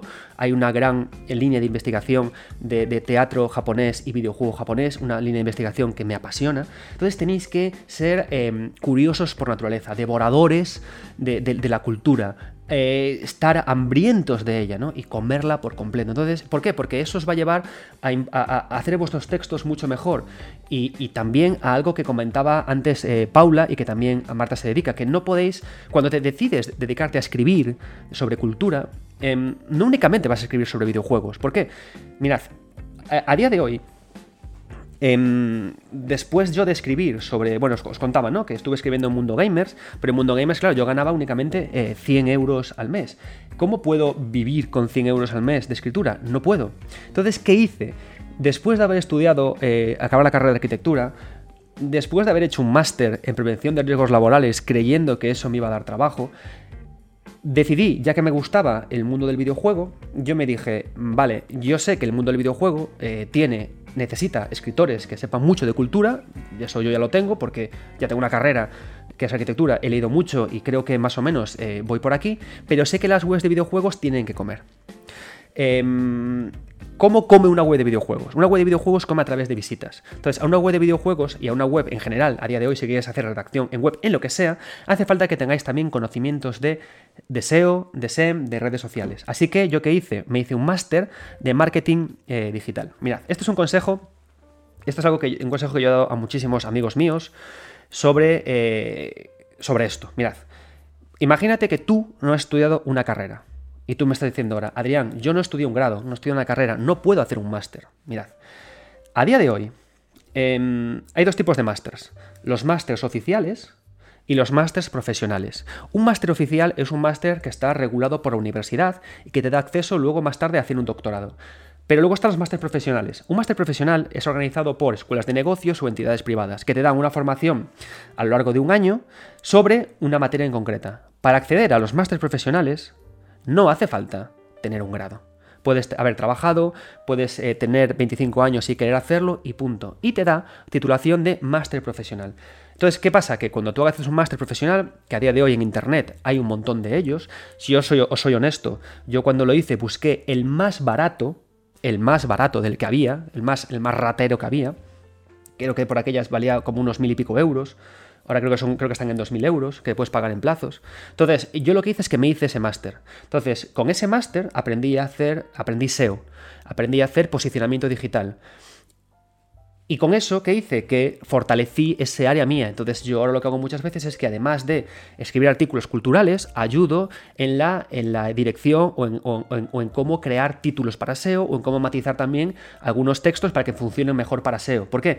Porque tienes que tener en la cabeza que no únicamente esto va de escribir sobre cultura, sino también de que tus textos tengan visitas. Y se consigue por ahí. ¿Y qué pasó? Que además de que, a, día de hoy en marketing digital, amigos, no hay paro. Yo eh, a día de hoy trabajo como un gilipollas en marketing digital. Trabajo muchísimo en SEO para empresas y me pasa como dice Paula, ¿no? que no únicamente escribo sobre videojuegos, yo escribo para muchísimas empresas. Escribo para, empresas de salud animal, escribo para empresas que venden accesorios de motos, escribo para empresas que venden dermocosmética natural. Es decir, escribo para muchas empresas, además de para escribir sobre, sobre videojuegos. ¿Por qué? Porque eh, me forjé un trabajo de marketing digital, lo estudié, eso me ha servido para escribir mejor sobre videojuegos y eso me sirve también para abrir mi campo para seguir eh, ganando dinero con mi escritura. Porque, amigos míos, ser autónomo, que es el, eh, es lo que vais a. O sea, vais a ser autónomos. Si os ponéis a escribir sobre videojuegos, os va a tocar ser autónomos. Hay muy poquita gente que esté contratada a nómina en el mundo de los videojuegos. Muy poquita gente. De hecho, ahora pasaré a presentaros a Alberto Pastor, que es uno de los, de los elefantes rosas, de, las, de, las rara avis, que sí que tiene eh, nómina, y hay muy poquitos. Lo normal es que entréis a trabajar como autónomos, pero tú no puedes sobrevivir con, únicamente escribiendo de videojuegos eh, y pagar la cuota de autónomos y vivir. Tienes que hacer muchas más cosas. Por eso para mí el camino siempre ha sido eh, máster de marketing digital y luego ofrecerme eh, eh, en otros medios para otras empresas para seguir escribiendo de muchas más cosas. ¿Qué hizo Paula? Paula en este caso contaba que ella es CM y que también escribía para otras revistas. Marta igual, ¿no? Escribió, escribió también para otros medios. Y vosotros tendréis que hacer lo mismo. Es decir, cuando me decido a escribir sobre videojuegos, tengo que pensar que voy a tener que escribir también para muchos otros medios si quiero sobrevivir y llevarme los garbanzos a casa. Entonces, yo espero que si ahora estáis perdidos, ahora por ejemplo Manu me decía, ¿qué puedo estudiar? A día de hoy, os diría que hicierais el camino del running eh, de las letras, en el, sentido que os lo he contado, y que os hicierais a la vez de forma paralela un máster de marketing digital online, el más barato que encontréis, y que os forme en todo esto, porque os va a abrir las puertas también a escribir em, en otros medios, os va, os va, a abrir las puertas para escribir para empresa y os va abrir las puertas al mundo, eso, ¿no? De, qué hacer con la escritura a nivel de marketing, a nivel comercial. Y así poco a poco también entraréis en el mundo del, videojuego. Y esto me viene, eh, este consejo que os doy ahora, me viene perfecto para poder eh, introduciros a lo que os decía, Alberto Pastor. Alberto Pastor es eh, coordinador de contenidos de 3D Juegos y es una persona maravillosa. Yo os he de reconocer que él, junto a Chema Mansilla y Álvaro Castellanos, son tres personas que he conocido gracias a entrar en 3D Juegos y que eh, son el ejemplo vivo de, que de lo que os contaba, ¿no? De que entrar a escribir en una web de videojuegos es mucho más que escribir, es conocer a gente afín a ti, a tus gustos, a tus intereses y que se disfruta mucho pasando el día a día con ellos. Y además, eh, bueno, Alberto Pastor junto con Chema Mansilla llevan el estupendo podcast Los Frikizoides, que por supuesto os recomiendo estudiar. Alberto Pastor os va a contar eh, algo que quiero, quiero que le prestéis atención, que es lo de no dejéis pasar nunca los trenes de la vida, que estéis bien preparados con lo que os estoy contando para que cuando os aparezca el tren de poder entrar en un medio profesional, no lo perdáis. Vamos allá, Alberto.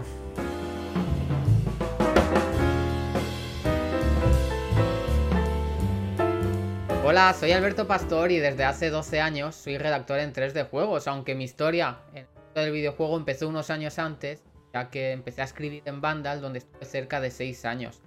En aquel entonces acababa de terminar el instituto, tenía unos meses por delante antes de empezar la carrera de periodismo y era un simple colaborador que como tantos otros en aquella época, mundo de los medios digitales, recibía como compensación juegos gratis, los que analizaba, pero también otros que mandaban como compensación, ¿no? Por el trabajo. Los medios no estaban muy profesionalizados en esto. Y era un poco lo que se estilaba. Pero sí que agradezco mucho esa oportunidad porque me sirvió muchísimo de cara a mejorar y a coger ese hábito de escribir, escribir, escribir. Cosa que en la universidad lo, notaba, ¿no? Cuando preguntaban o, o te proponían hacer artículos o cuando te pedían que titularas algo, yo ya tenía cierto bagaje, ya sabía un poco desenvolverme y agradezco mucho eso y por supuesto a la inversa, haber estado estudiando la, carrera de periodismo también me ayudó a, pulir mi estilo, a saber jerarquizar la información, a aprender a cómo comunicar mejor las cosas. Así que bueno, fueron años muy duros en el sentido de que trabajaba mucho, estudiaba mucho y, realmente no tenías sueldo de vivir pero como estás en la adolescencia, vivías con padres, pues bueno, lo podía llevar. Eh, de todas maneras, mi tiempo en banda la acabó y en ese momento me sentí un poco perdido, no sabía muy bien qué hacer, porque realmente si lo pensáis, un adolescente que empieza ya su vida laboral haciendo lo que le gusta, em, no quiere dejar eso de lado, ¿no? Pero bueno, por cuestiones de la vida tuve que dejarlo de lado. Estuve como en tres o cuatro trabajos simultáneos y entre medias intenté montar mi propia revista de videojuegos las personas, pero era difícil, ¿no? Porque eh, había mucha competencia, era el boom de los blogs, todo el mundo tenía su blog, eh, todo el mundo tenía una revista ya con cierto peso, entonces costaba, ¿no? Entrar en un mundo así y costaba poder vivir de eso. Así que bueno, aparqué ese proyecto y estuve buscando opciones en las revistas que ya existían y probé fortuna con 3D juegos, que la verdad, eso que yo no era lector de 3D juegos y no me contestaron al correo pero bueno, mm, cosas desde el signo. Seguramente si hicierais esto o si lo hiciera yo ahora en otro sitio me mandarían a tomar por saco. Y yo en ese caso mandé una respuesta un poco borde. Así recordamos con cariño unos fundadores y yo. Porque no me contestaron y yo escribí algo así indignado. Por lo menos podríais eh, contestar, ¿no? O algo así. Y le hizo gracia y eso le motivó que, que me diera la oportunidad de escribir un artículo y aquí estoy.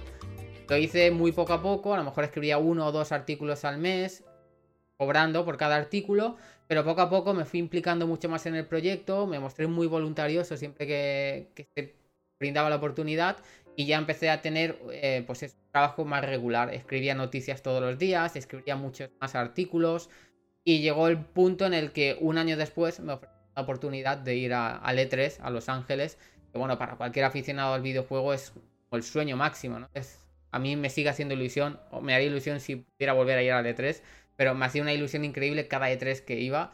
Y esa fue como ya la, puerta final, ¿no? Atravesé esa puerta y me dieron ya la opción de trabajar con ellos eh, con un contrato fijo, que dejé todos los demás trabajos que tenías y me centré ya en 3D juego. Con esto ahora luego hablaré de las oportunidades porque creo que es importante, pero bueno, la, opción que me dieron a mí no es lo habitual, ni siquiera hoy en día en la industria del videojuego. Tristemente no es lo habitual. Es común que haya colaboradores y no gente nómina. Y que bueno, para mí eh, me cuesta a veces no hablarlo porque es que es como un niño, ¿no? Que te, hace, te cumplen, haces tu sueño realidad. Eh, y siempre digo, ¿no? Que es como si hubiera tocado la lotería. Dicho esto, en 3D Juegos eh, estaba trabajando con, como redactor de noticias Siempre he estado trabajando en noticias y luego, por supuesto, analizando, escribiendo artículos, entrevistas, eventos. Y así ha sido durante estos últimos 10 años, aunque poco a poco he ido ganando todavía más peso, he ido cambiando un poco también mi, rutina de trabajo. Desde hace dos años Álvaro Castellano es director de 3D Juegos, yo soy jefe de actualidad, jefe de contenidos, lo que significa que me encargo de gestionar al equipo. Escribe noticias, eh, afinamos un poco los titulares, vemos un poco qué temas eh, por los que apostamos y los que no nos interesa tanto, el enfoque que le damos a las noticias. Y es un trabajo distinto porque al final ya no escribo tanto y sí que estoy más atento a que no se nos escapen oportunidades, a que si hay una noticia importante no nos quedemos solo con la noticia, sino que también la expandamos, ¿no? Con muchos otros en paralelo. ¿Por qué ha pasado esto? ¿Qué, ¿Qué ha pasado antes de este momento? ¿Quiénes son los protagonistas? Porque creo que al final así conseguimos que 3D Juegos sea una revista distinta, que no sea simplemente información de actualidad, sino que también tenga ese contenido didáctico y entretenido. Así que eh, confieso que a mí me gusta mucho escribir y es lo que me hace feliz, pero también estoy encontrando ese punto de satisfacción a planear contenidos, a pensar, a trabajar directamente con los redactores, ahí está la faceta de jefe de contenidos, en enfoques de artículos, el sugerir un tema y que alguien de esa sugerencia construya un artículo genial, porque al final, no sé, me encanta, ¿no? Meterme en 3D juegos, ver la portada y ver un artículo que salen de la norma, ¿no? Salen de esa agenda del día a día.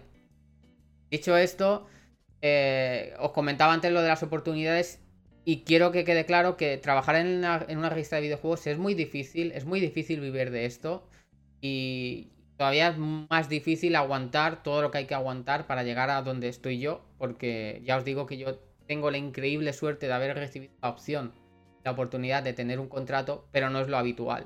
Pero también os digo que es importante aprovechar oportunidades porque hay trenes que solo pasan una vez en la vida. Y no quiero que se me malentienda, no quiero que alguien piense que estoy diciendo dejad que os exploten y hacer lo que sea, porque no es eso lo que estoy diciendo. Pero Siempre que podáis demostrar que sois los mejores, hacedlo.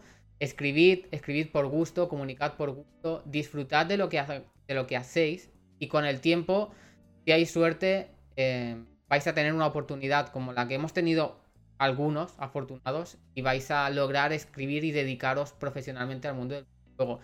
Si me preguntáis si es necesario no tener la carrera de periodismo, yo creo que mm, fundamental es que te gusten los videojuegos y que te guste comunicar y que te guste hablar de videojuegos. Sí que creo que tener periodismo te aporta ciertas cosas, pero cualquiera puede dedicarse al mundo de, la prensa del videojuego, cualquiera puede escribir grandes artículos, solo hace falta tener pasión, ganas. También me gustaría decir que ahora somos multitarea, ha cambiado muchísimo desde cuando empecé yo, que simplemente escribía y publicaba, a, lo que hacemos ahora, ¿no? Que ya no, que ya no te conformas solo con escribir, también tienes que grabar vídeo, editar vídeo, podcast, por supuesto, tienes que usar Photoshop, tienes que tener esa faceta multitarea, ¿no? De estar atento a todo, de, plantarte delante de, miles de espectadores en una mesa, en un evento como el E3 y presentar y estar dos horas hablando. Y eso también a mí me parece apasionante, ¿no? Porque hace que nunca te aburras de este trabajo. Así que, bueno, eh, no puedo decir mucho más, solo insistir en que yo soy un afortunado y yo he tenido muchísima suerte de estar donde estoy. Pero también os insisto en que hagáis esto por pasión, por cariño lo primero, que os guste. Y si poco a poco veis que tenéis la oportunidad, pelead por ella porque la verdad que merece la pena. Cada día que pasa, levantarse y pensar que estás trabajando en lo que te gusta es un sueño. Así que, bueno, ánimo y espero que todo el que pueda lo consiga porque es increíble.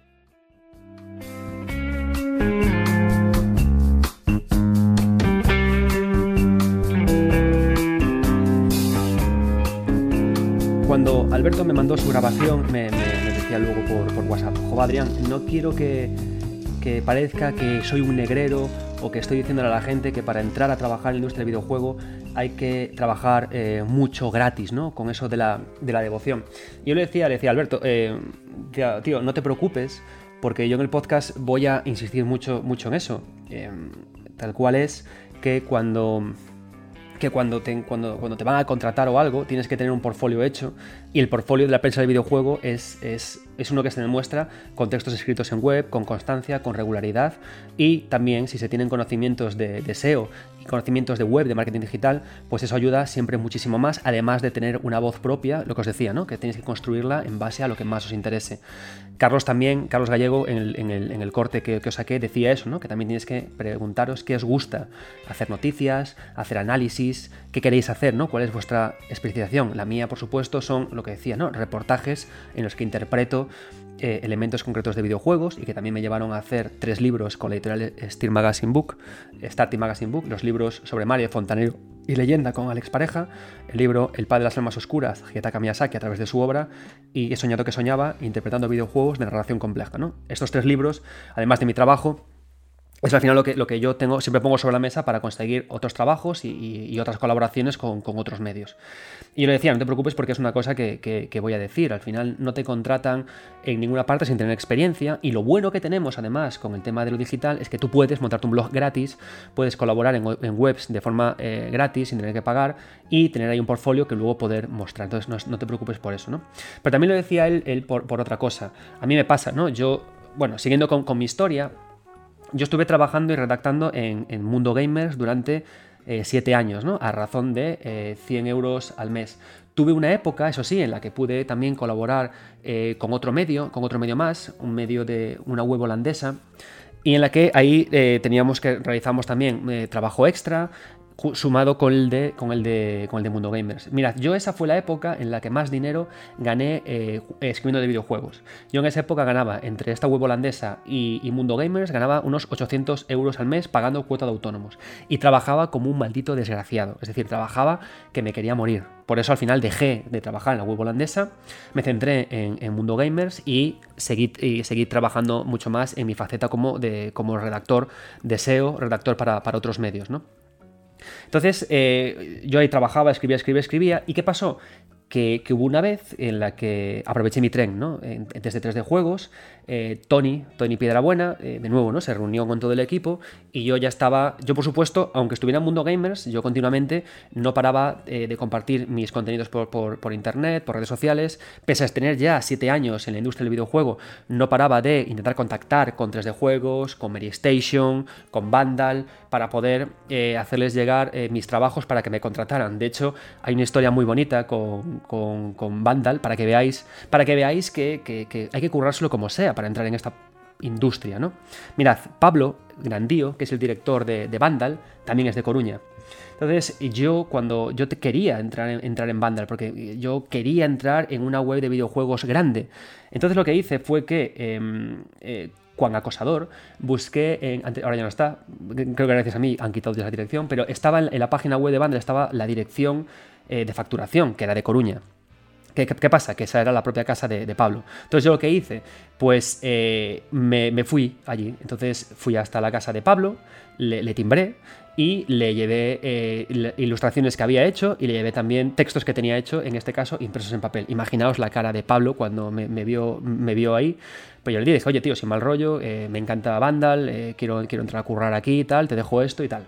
Afortunadamente no me denunció ni me llamó las autoridades pertinentes para que me encerraran por acosador y pues al final quedamos a posteriori a tomar cañas, porque la verdad es que me cayó, me cayó muy buen Pablo, quiero pensar que también le caí yo bien, y tanto es así que hasta cuando presenté el libro de Sobre Mario de Fontanero Leyenda, pues él vino a Librerías Arena a acompañarme y a presentarlo a mi lado, ¿no? Pero eh, no os quiero decir que acoséis a, los directores de prensa, por supuesto, pero sí que hay que forzar, hay que eh, promover la comunicación para que te conozcan. Y muchas veces te van a mandar a paseo, pero ya estás conocido, ya eres conocido, y en el futuro se acordarán de ti cuando tengan que meter a alguien. Por supuesto, siempre con trabajo que defienda lo que, lo que tú haces. ¿no? Entonces, resulta que Antonio, eh, Tony Piedrabuena, un profesional que yo siempre he seguido desde Arcadia Gamers, creo que nos une aparte de la pasión por los juegos de lucha, además de por que nos gusta a los dos beber como, como piojos cuando salimos de fiesta, em, justo me dijo eso, me dijo, oye Adrián, hay, hay un puesto vacante eh, para 3D juegos, ¿te apetece? Me apetecía,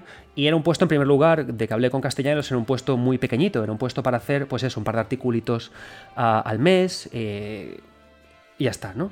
Pero ¿qué hice? Que yo igualmente no me quedé ahí y no paré de darle la brasa a Álvaro Castellano, el director del medio, para decirle, oye, puedo hacer un análisis de esto, oye, puedo hacer un artículo de esto, oye, puedo hacer... ¿Por qué? Porque yo no quería dejar a, eh, perder que viera mi entusiasmo, no quería dejar de aprovechar ese tren que me habían dado de entrar en 3D juegos y al final conseguí que, que si había acordado una cuota pequeña, conseguí a día de hoy eh, duplicarla y a veces triplicarla debido a hacer mucho más trabajo. Porque al final es mucho eso, ¿no? Eh, en, estos, en estas revistas de videojuegos ya no únicamente es que escribas bien, como decía, es que tengas ímpetu, que propongas, que tengas creatividad y eso se demuestra con ganas, con ilusión, y también con trabajo hecho y con, este, y con este ímpetu. Y eso es eh, algo que a mí me parece fundamental, ¿no?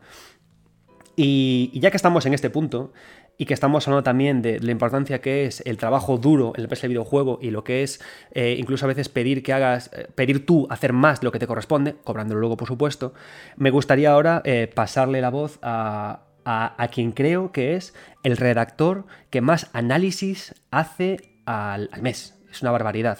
Y os paso con Carlos Leiva, redactor de análisis en Vandal, que nos va a contar también su historia de cómo llegó al medio, para que su historia os empape. Y yo os recomiendo que siempre que os metáis en Vandal, busquéis quién es el redactor de, los análisis que hay y veréis que yo creo que el bueno de Carlos vive eh, en el sofá con un pijama y, conectado a latas de Monster, porque el tío se mete unas panzadas a analizar que no son normales. Así que, Carlos, cuéntanos tu historia. Buenas a todos, ¿qué tal? Pues a ver, eh, mi historia no es que tenga mucho misterio, soy de esas personas que lleva jugando videojuegos desde que tiene uso de razón. Eh, vamos, de mis, primeros recuerdos es estar jugando una Game Watch y a los cuatro años pues me regalaron una Master System 2. Y nada, a partir de ahí pues eh, nunca, nunca he dejado de jugar. Me compraba todas las consolas que podía, todos los videojuegos, y no me los podía comprar los alquilaba. Y, nada, sí, siempre ha sido un hobby que, vamos, desde pequeñito, pequeñito me lleva apasionando y que me ha estado acompañando a lo largo de toda mi vida. Y claro, con todo lo que me gustaba, pues de pequeño leía muchas revistas de videojuegos, siempre que me lo podía permitir, porque así además mmm, podía saber, bueno, en aquel entonces era la forma de informarte de qué juegos iban a llegar, qué cosa, cuáles eran las últimas novedades, qué juegos podrían merecer la pena y cuáles no. Y siempre me había fascinado mucho eso, o sea, que hubiese un trabajo que fuese gente y probase todo esto de los videojuegos, de, te recomendara juegos o no, te ayudaba a que tú pudieras disfrutar de, pues, de lo mejor que hubiese en el mercado. Y siempre me pareció eso, mm, no solo me llamaba la atención, sino que me parecía además un trabajo bonito, porque era, estaban compartiendo una afición, un hobby y dando a conocer pues mm, mm, grandes experiencias que a mí a lo mejor a lo largo de los años me han marcado mucho. O sea, yo mm, conocí Nintendo 64 y Super Mario 64 precisamente porque me compré un número de la hobby consolas que le dedicaron todo un especial y aluciné con todo lo que vi. Y vamos, tenía claro que quería eso el primer día, nada más llegar a España. Y vamos, evidentemente no me defraudó lo más mínimo. Y nada, siempre esto pues me ocurrió numerosas veces y yo tenía claro que siempre, que yo me quería dedicar a algo de videojuegos y como además me gustaba mucho escribir y me fascinaba todo esto que todo esto del mundo de las revistas de videojuegos, pues es como que siempre he tenido muy claro que yo quería tirar por aquí profesionalmente. Así que nada, me metí a estudié periodismo, soy licenciado de periodismo y se habla mucho de lo que sirve o no sirve eh, estudiar esta carrera. Eh, realmente sirve estudiar periodismo porque eh, lo vas a necesitar, te va a formar de verdad o no. Yo os voy a ser sincero con mi experiencia. Cinco años me parece que es demasiado. Bueno, cuando yo lo estudiaba eran cinco años, no sé si seguirá así. me parecen demasiados para, para lo que es la carrera en sí. Pero mira, me ayudó a perfilar un poco lo que es... Mm, me dio, digamos, las normas básicas, una, guía para formar mi estilo a la hora de, escribir. Eh, ahí me ayudó, me ayudó eso, a encarrilar un poquito cómo, escribo yo. Y además, eh, si no fuese por mm, precisamente por haber estudiado la carrera, yo creo que no habría no estaría donde estoy hoy, porque yo entré en Vandal, que es donde, vamos, llevo trabajando profesionalmente desde que, desde que terminé periodismo, precisamente porque eh, solicité unas prácticas a través de la universidad para, para trabajar en Vandal, o sea, para que me un periodo de prueba de tres meses, o sea, de, prácticas de, universidad. Y nada, eh, me lo ocurre muchísimo y me acabaron, me acabaron pillando, o sea, me dijeron, oye, quédate, quédate aquí trabajando. Y ya pues ahí os podéis imaginar, eh, mucho trabajo, mucho curro, mucho sacrificio, al principio de autónomo, ahora por suerte estoy contratado y... Y nada, eh, estoy, estoy donde estoy. Si me ha dicho Adrián que os, que os comente, os diga recomendaciones si os queréis dedicar a esto o no. Yo lo que os puedo decir es que es un mundo muy sacrificado, ¿eh? No, os tiene que apasionar muchísimo eh, esto de los videojuegos, os tiene que... Mm, ya os digo, os tiene que fascinar y tenéis que tener muy, muy, muy, muy claro lo que vais. Si vais pensando que esto va a ser lo típico de, uy, me voy a pasar todo el día jugando y luego escribo unas impresiones o un análisis rápido y sigo jugando. Eh, no, no es tan así hay que hacer muchas más cosas, además de jugar, hay que escribir mucho, hay que sacrificarse mucho, hay que hacer muchas horas extras. Muchas veces eh, te puede tocar jugar a algo a lo mejor que no te puede apetecer demasiado o a lo mejor incluso te puede apetecer, pero tienes que dedicarle una cantidad de horas seguidas muy exagerada, eh, a lo mejor sacrificando un fin de semana que es tu, tu momento de desconexión, de tener libre, pues no porque tienes que llegar a un embargo. Y ya os digo, es algo que, que hay que pensárselo antes de meterse aquí. Además, eh, tal y como está el sector, eh, vivir de esto es difícil. Es decir, tenéis que tener, no solo os lo tenéis que currar mucho, sino que además tenéis que tener esa suerte de que alguien vaya vaya confíe en vosotros, os dé esa oportunidad. Yo, por ejemplo, no dejaré nunca de agradecerle a, a, Pablo Grandío, que es mi director, eh, la oportunidad que me dio y, a Jorge Gano, que es mi jefe, que es quien me lleva formando desde que estaba en prácticas. Y porque siempre confiaron en mí, me dieron esa oportunidad y yo a base de trabajar, pues respondí a esa confianza y pues me pude ganar mi hueco aquí. Pero claro, tenéis que tener eso, esa oportunidad, encontrar un buen sitio, eh, currar muchísimo, muchísimo, muchísimo y dejaros la piel. Eh, os recomiendo también, pues eso, que tengáis la mente muy abierta en relación a videojuegos. Cuanto más sepáis eh, de videojuegos, mejor. Jugad mucho, si queréis de graso, pero muchísimo a todo, a todo lo que se os pueda. Todo tipo de géneros. No, no hagáis de menos géneros por ser a lo mejor algo de lo que no os gusta. Si no os gusta algo, leed también muchas críticas, muchos análisis, muchas reviews de, de otros lados para que para intentar desmenuzar los juegos. No os quedéis simplemente en el este juego me ha gustado o no. Intentad comprender por qué os ha gustado, qué intentaba hacer el autor, los, desarrolladores. Han conseguido su objetivo y si a mí esto no me ha gustado o me ha gustado, incluso leed otras reviews y ved otros puntos de vista. Os, os ayudará a ver, pues a lo mejor, Buah, este juego me ha encantado por esto y esto, pero ves a otra persona y a lo mejor eso no le ha podido gustar y tal. Y eso os va a dar riqueza, os va a dar una mayor comprensión, a lo mejor algo que se os ha pasado por alto de, pues este juego no me ha gustado por esto, pero a lo mejor ese otro punto de vista es por qué ese juego sí puede gustar y por qué ese juego puede ser bueno. Entonces, eh, nunca os cerréis y ya os digo, cuanto más sepáis de videojuegos, más os va a ayudar en este sector porque es importante, o sea, es importante que dominéis de todos, podáis adaptar y no solamente trabajéis en mejorar lo que es vuestra forma de escribir Aquí es un sector en el que eres más valioso, bueno, esto tanto para videojuegos como para cualquier sector de periodismo ya, eres más valioso cuanto más sepas, cuanto si sabes eh, editar imágenes, si sabes eh, montar vídeos, locutar vídeos, eh, trabajar en radio, hacer directos, mm, no os quedéis solamente en que vais a escribir. Porque entonces si os quedáis simplemente en yo escribo y ya está, mm, mm, no vais a valer tanto como otro que sí que sepa hacer más cosas y nada, yo creo que esto es más o menos lo que me has pedido, Adrián. Así que nada, espero que os haya podido servir este punto, o sea, lo que es un poco mi historia y cómo veo yo el sector. Pues nada, un placer y hasta luego.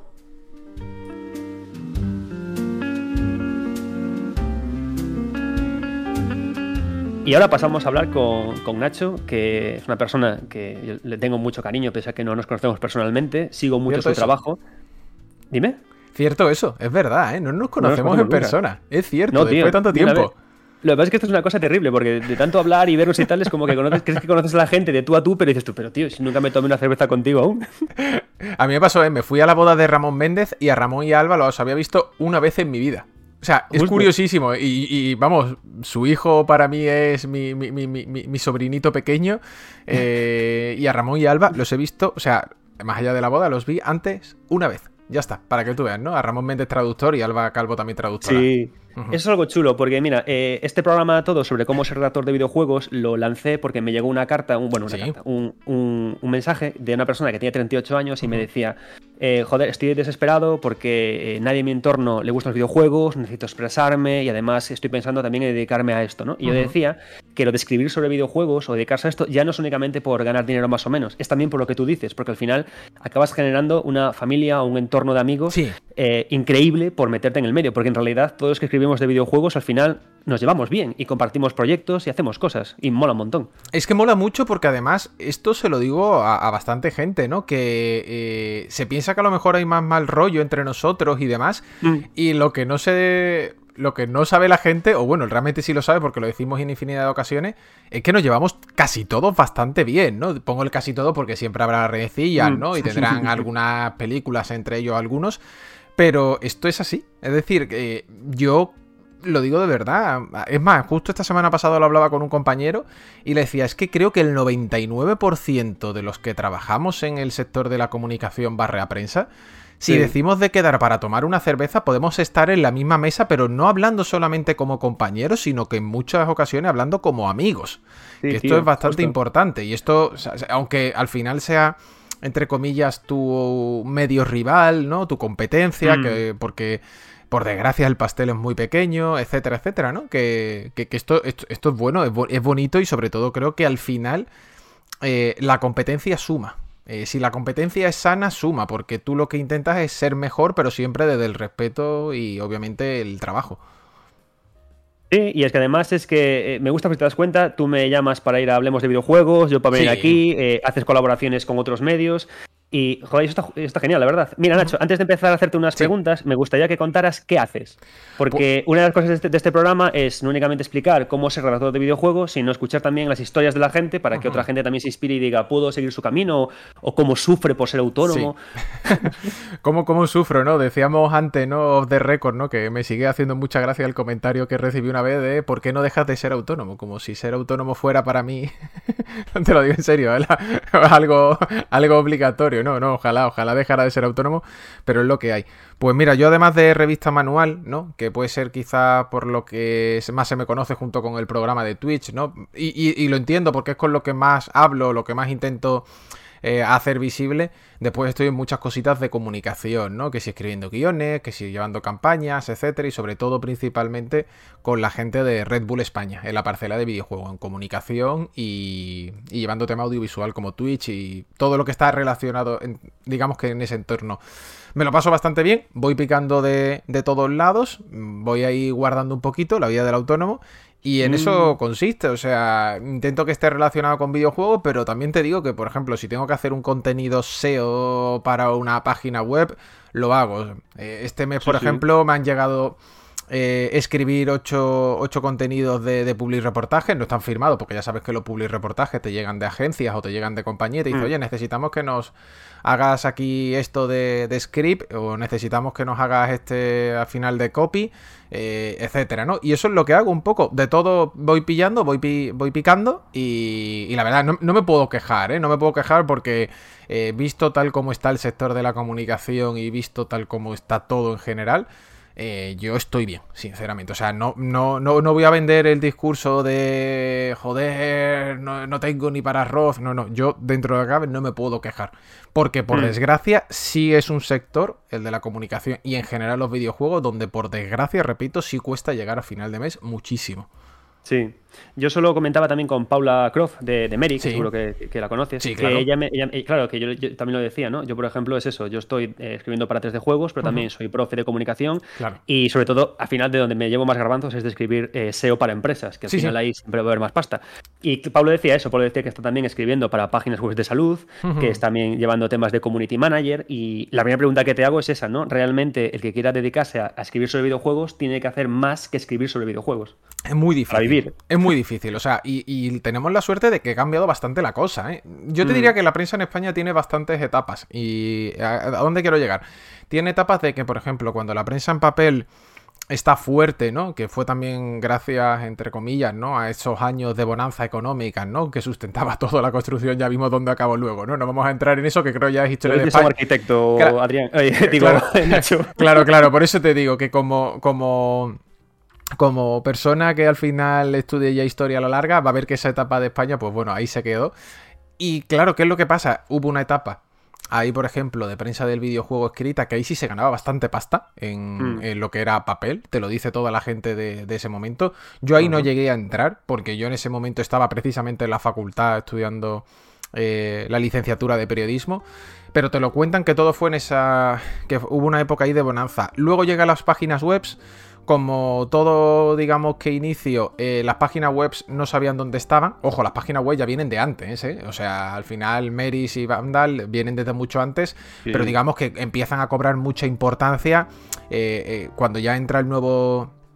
El nuevo milenio. Eh, empieza, digamos que el año 2004, 2005, Internet empieza a estar más que nunca en, la casa, en las casas de los españoles, empieza a conectarse más gente que nunca. Eh, de hecho, si tiras, si ves estadísticas, se ve que ahí es cuando más fibra empieza a llegar a todos los hogares, más conexiones, etcétera, etcétera. Y claro, ¿qué es lo que pasa? Que realmente llegan las páginas web y el modelo cambia. El modelo cambia. Y además, lo que antes se pagaba por una página en papel era bastante más de lo que se paga luego en internet. Eh, esto, Claro. esto es una realidad. Es decir, mm, yo que he tenido la suerte eh, o la desgracia, según se vea, de estar en ambos sitios y de comparar, las tarifas de papel, por ejemplo, eran mucho más caras y a lo mejor te metían una página de publicidad de un videojuego. Uno, ¿eh? Uno cualquiera. Y, a lo- y tú abres una hobby consolas, una Playmanía, una Nintendo Acción. Bueno, Nintendo Acción en este caso era más de Nintendo propia como tal, ¿no? Pero abrías una revista de estas año 2004, 2005 y te encontrabas veintipico páginas de publicidad. Tú te las Mm. ves ahora muy mal para intentar encontrar dos o tres páginas de publicidad de videojuego. Y ojo, los precios son irrisorios, de verdad. ¿A dónde quiero llegar? Que eh, tú antes con una página simplemente de publicidad eh, seguramente pagabas el salario de dos redactores y muy bien pagados, ¿sabes? Y muy, muy bien pagados. Eh, llega a internet, llega a la web y ya digo, en el sentido de que se de verdad se impulsa y ahí hay cierta duda, ¿no? En, a nivel de cómo se cobra, cómo obviamente generar ese contenido por CPM, que si Google AdSense, etcétera. Es gracioso porque yo me comí toda esa época y me acuerdo que era como estar en el campo, Adrián. Era de repente de, bueno, ¿cómo, cómo haramos? ¿Vale? ¿Cómo haramos? ¿Cómo hacemos que esto crezca para que haya una buena cosecha? Y había muchas dudas, había muchas incógnitas, ¿no? Eh, Dejar todo en la publicidad podía ser un error, porque la publicidad al final estaba también reduciéndose a nivel de web. Es decir, el CPM era más barato que a lo mejor lo que te pagaban por una página en papel, etcétera, etcétera.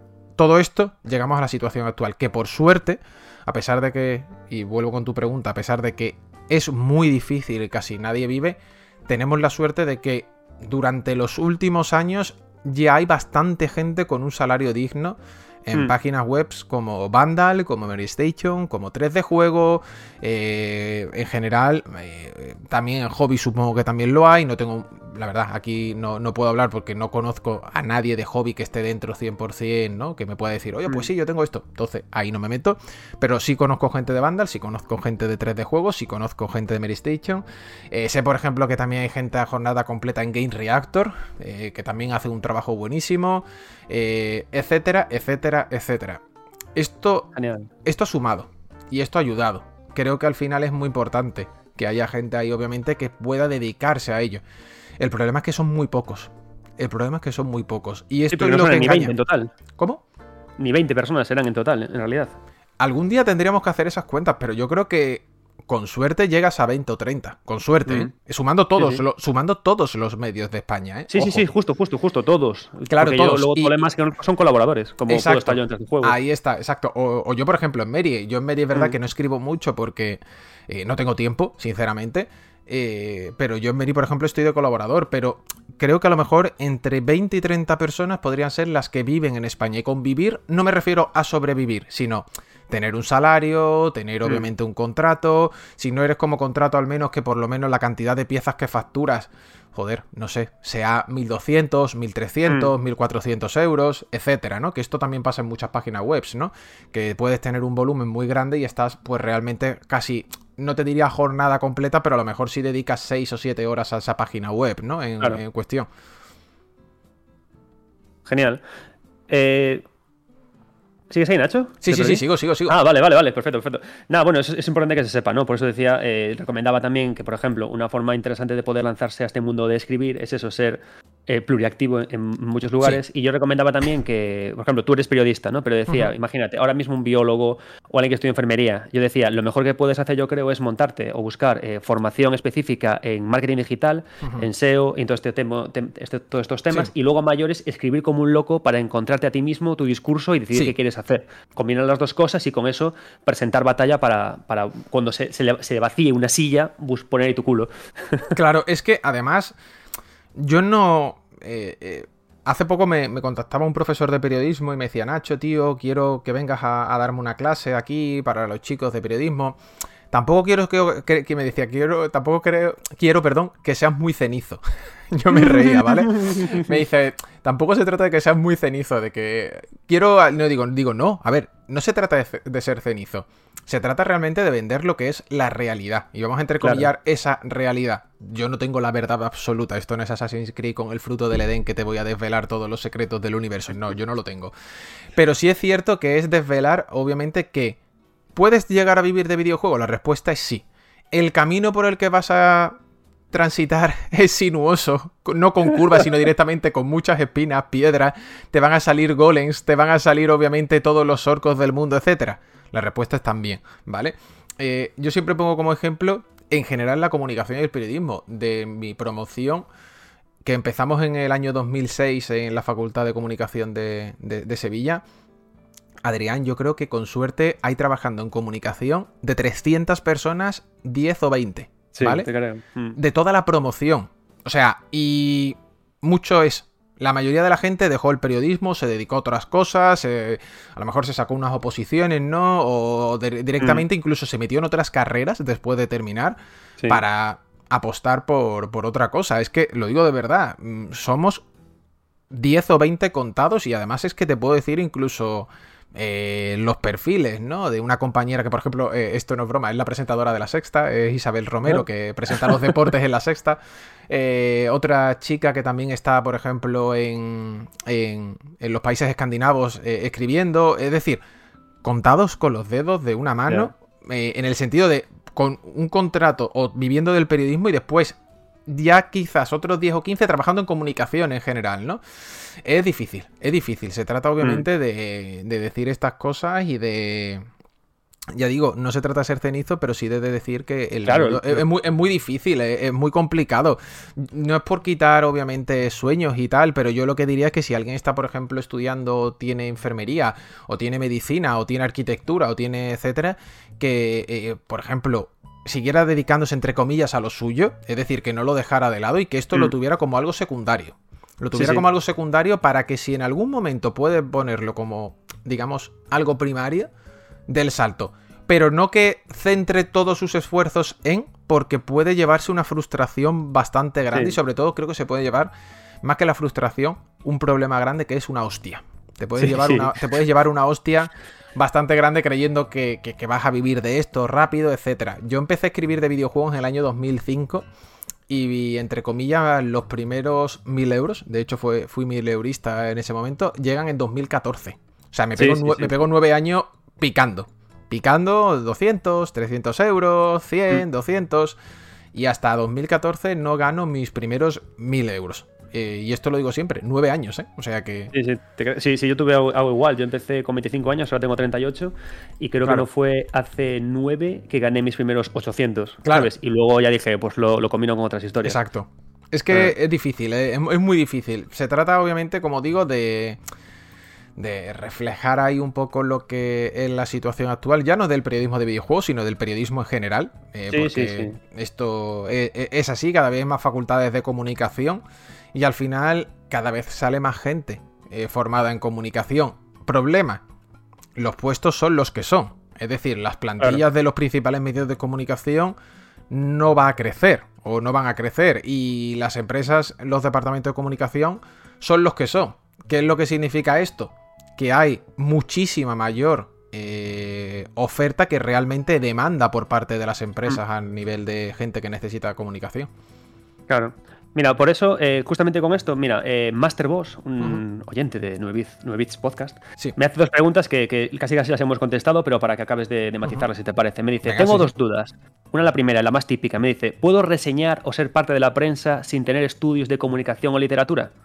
¿Tú qué Sí, yo creo que sí, puede serlo. Lo que sí es cierto, esto también ha cambiado. Volvemos al punto que decía antes de las revistas de hace 20 años. Antes tú podías entrar en una revista porque te apasionaban los videojuegos, sin más, ¿vale? Mm. Es decir, creo que antes era mucho más fácil quizás acceder a lo que era la prensa del videojuego sin tener, digamos, que esa formación en general, ¿no? Te gustaban Mm. los videojuegos, entrabas y escribías, ¿no? Ahora cuesta más, pero por lo que es por lo que estamos hablando. Ahora, por ejemplo, te diría que precisamente de esas 20 o 30 personas que están viviendo de escribir eh, de videojuegos en España, con salarios que digo, ya digo, te dejan para vivir, te diría que la mitad ha salido de una facultad de comunicación. Sí. Es decir, la mitad podrían ser perfectamente ya licenciados en periodismo. ¿Por qué ocurre esto? Pues muy sencillo, por lo que volvíamos otra vez al punto anterior. Si tú al final cada año sacas al mercado, entre comillas, imagínate que se gradúan cada año 2.000 personas en comunicación, de que, digamos que entre esas 2.000 personas haya gente que le gusta los videojuegos, es bastante factible. Es bastante Sí. factible. Y sobre todo más si van pasando los años, que los videojuegos, a medida que han ido pasando las generaciones, digamos que han estado más interiorizados dentro de nuestra cultura, ¿no? Entonces, al final, eh, está ahí. Es más difícil. Poder como poder, se puede. Pero sí te digo que es más complicado. Es más difícil. No por nada, sino porque al final, vuelvo y vuelvo a poner el al final, eh, si tú estás en una redacción y tú tienes que hacer una criba, imagínate Adrián, de 100 o 200 currículums, ¿vale?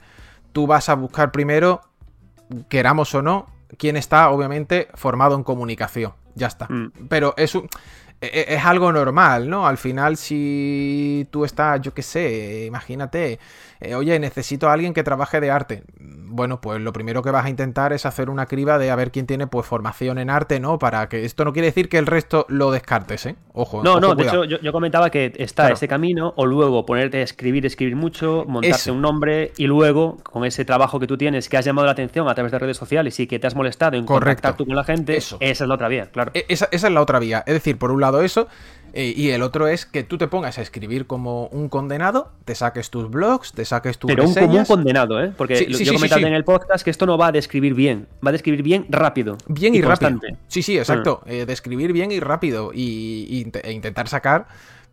eh, pues ya te digo, mm, tu mejor pluma, pero en el menor tiempo posible. Y cuesta, ¿eh? Cuesta, cuesta mucho. Claro. Eh, ¿Tú te has parado a pensar alguna vez cuántos artículos has escrito tú?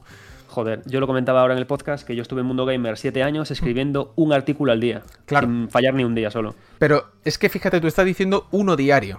Cuando yo tenía no, no so- en, en Mundo Gamers. Claro, claro. en otras webs. Claro, claro. Yo, por ejemplo, cuando tenía No Solo Geeks, que fue la primera página web que fundamos Enrique García, fíjate, el bueno de Enrique, Enrique y yo, que cuando estudiamos en la facultad y que nos fue bastante bien, ¿eh? Mm. Eh, nosotros escribíamos, en este caso yo, Enrique menos, porque ya estaba trabajando en Mary, eh, yo escribía una media de 6 o 7 diarias y cuando ya ficho por ADS Lezón, en ADS Lezón se me obliga a hacer diariamente 8. Eh, yo me pongo, una vez me dio por sumar, y de hecho puedo acceder incluso a la base de datos de alguna de estas cosas.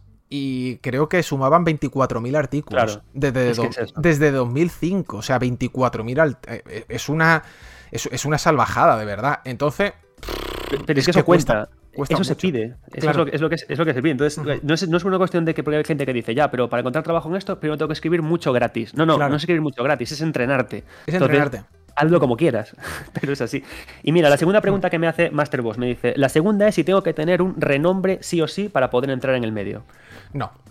De hecho, yo te diría que de, de esto es algo, aquí, aquí voy a barrer para mí, ¿vale? Aquí voy a barrer para casa. Eh, por ejemplo, en revista manual creo que esto es algo de lo que yo estoy muy contento. Me da igual que tengas nombre o no tengas. En manual llevaremos casi 100 colaboradores y hay gente que no escribe en medios asiduamente. Hay gente... No, es que pues, sí tendrá tirón en redes. Hay gente que no tiene ni perfil en redes sociales. O sea, ni usa las redes sociales. Mm. Le pongo el arroba porque lo tienen en Twitter, pero llevan sin tuitear desde 2017 o 2016 y a lo mejor tienen 10 seguidores, ¿sabes? O sea, me da igual. Es Claro. simplemente gente que sé que escribe de manera activa dentro de lo que cabe, no solamente a través de sus blogs, a lo mejor gente que escribe desde el punto de vista académico, ¿no? Y, a Mm. lo me- y no, no es tan conocida. Eh, se me mandan propuestas y las propuestas me gustan. O sea, no, Es ha- que, es que creo no que es justo eso. Creo, creo que no es un tema de renombre en redes sociales, sino que tengas la capacidad de buscarte renombre entre la gente que busca gente. Cl- Correcto. Yo, para- yo para entrar en el mundo gamers le di una chapa a Alex Pascual para que me hiciera puto caso. Alucinante. Pero es que tienes que hacer eso, porque nadie va a buscarte a ti, porque hay mucha peña, como tú decías. Es que es eso, o sea, al final tienes tú que ir y tienes tú que dirigirte a esa persona porque es lo que tú comentas. Nadie eh, va a ir a buscarte. Es decir, yo, con la de trabajo y la de carga que tengo, lo siento mucho, pero yo no me voy a poner a buscar perfiles eh, en Twitter o en redes sociales o en Google eh, de a ver quién me interesa para manual. No. Si a Mm. ti te interesa, tú me contactas, pa- me contactas para manual, me pasas 80.000 artículos de ejemplo que tú tengas, yo me los leo y si me gusta tu calidad o me gusta lo que puedes darme, eh, yo te digo, venga, vale, perfecto, mira, pues manual Claro. funcionamos así. Tú lo sabes bien, que en manual, por ejemplo, eh, eh, está, Sí, has de- estado por ahí. De hecho, creo que fui yo que te fui a ti y te, Sí, dije, sí. Nacho, que Claro. quiero escribir. Claro, ento- caso. Pero es que es por eso, o sea, al final eh, se trata de que la gente venga con buenas propuestas, se trata de que la gente venga con, con- con ganas y sobre todo se trata también de buscarle un punto diferenciador. ¿eh? Esto para Mm. mí, la, la especialización y la Mm. diferenciación para mí es clave en la comunicación en general.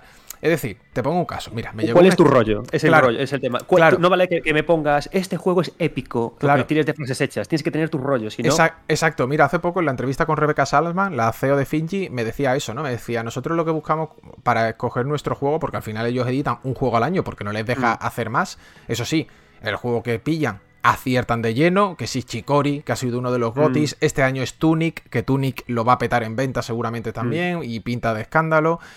Eh, ellos me decían, nosotros buscamos o nos hacemos la pregunta de ¿qué es lo que tiene de esencia de diferente tu juego? Pues en comunicación ocurre lo mismo. Me contactó, por ejemplo, una chica, que es lo que te decía, me decía, mira, estas son todas mi- mis análisis, mis guías, mis noticias, mis no sé cuánto, y yo, cuando me pasó eso, recuerdo que le dije, te agradezco todo esto, digo, pero todo lo que me has pasado, por llamarlo de alguna manera, es genérico, ¿vale? Es decir, mm, dime algún reportaje que tú hayas hecho que sea diferenciador. Dime, obviamente, eh, aquello que has intentado buscar, digamos que cambiándole un prisma. Que yo, y no se trata de que yo esté de acuerdo con esa opinión. Ojo, cuidado, ¿eh?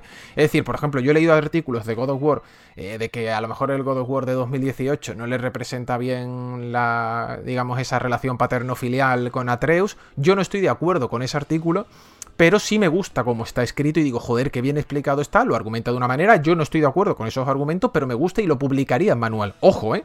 Te estoy diciendo que un artículo que a lo mejor a mí no me gusta, eh, no me gusta, te lo publicaría en manual porque estoy de acuerdo en que está bien escrito, está bien argumentado y está bien defendido. Y ha buscado un punto diferente a lo que podría ser lo normal. Esa es la clave. Intentar buscar una diferenciación, intentar buscar una especialización e intentar sacar, obviamente, de lo habitual, eh, quizás ese elemento principal, ¿no? Ese, ese toque, o incluso, yo qué sé, imagínate, oye, me gustan los juegos coreanos. Pues especialízate en juegos coreanos. Especialízate en juegos coreanos o especialízate en el mercado chino. Yo qué sé. O, en Musous, que siempre hace falta gente para Exacto. sobre Musous. y nadie quiere.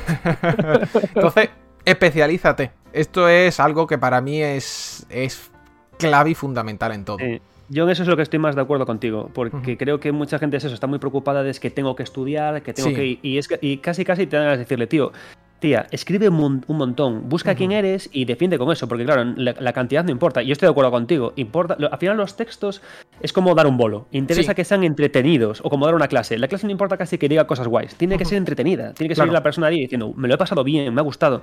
Y si genera debate, pues también, también es, eh, creo que es interesante. Mira, Mm.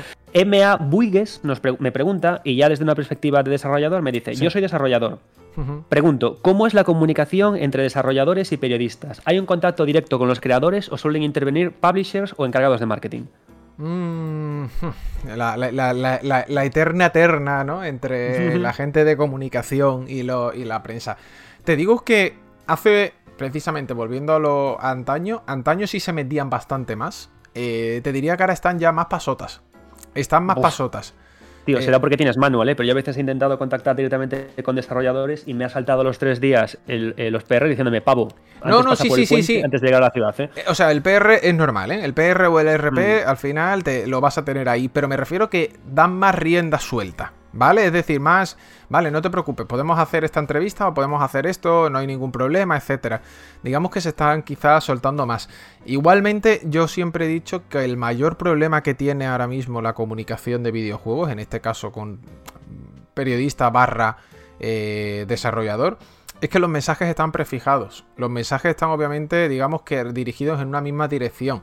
Eh, tú intentas hablar con un desarrollador y siempre va a tener la misma respuesta, siempre va a tener las mismas eh, siempre va a recibir las mismas preguntas, pero porque en parte es lo que se espera de ellos, ¿no? Y esto a mí me da también un poco de, de, de pena, ¿no? Porque digamos que pierde el contenido o el toque diferente, ¿no? Eh, ¿Quiere decir esto que tú, un Sí.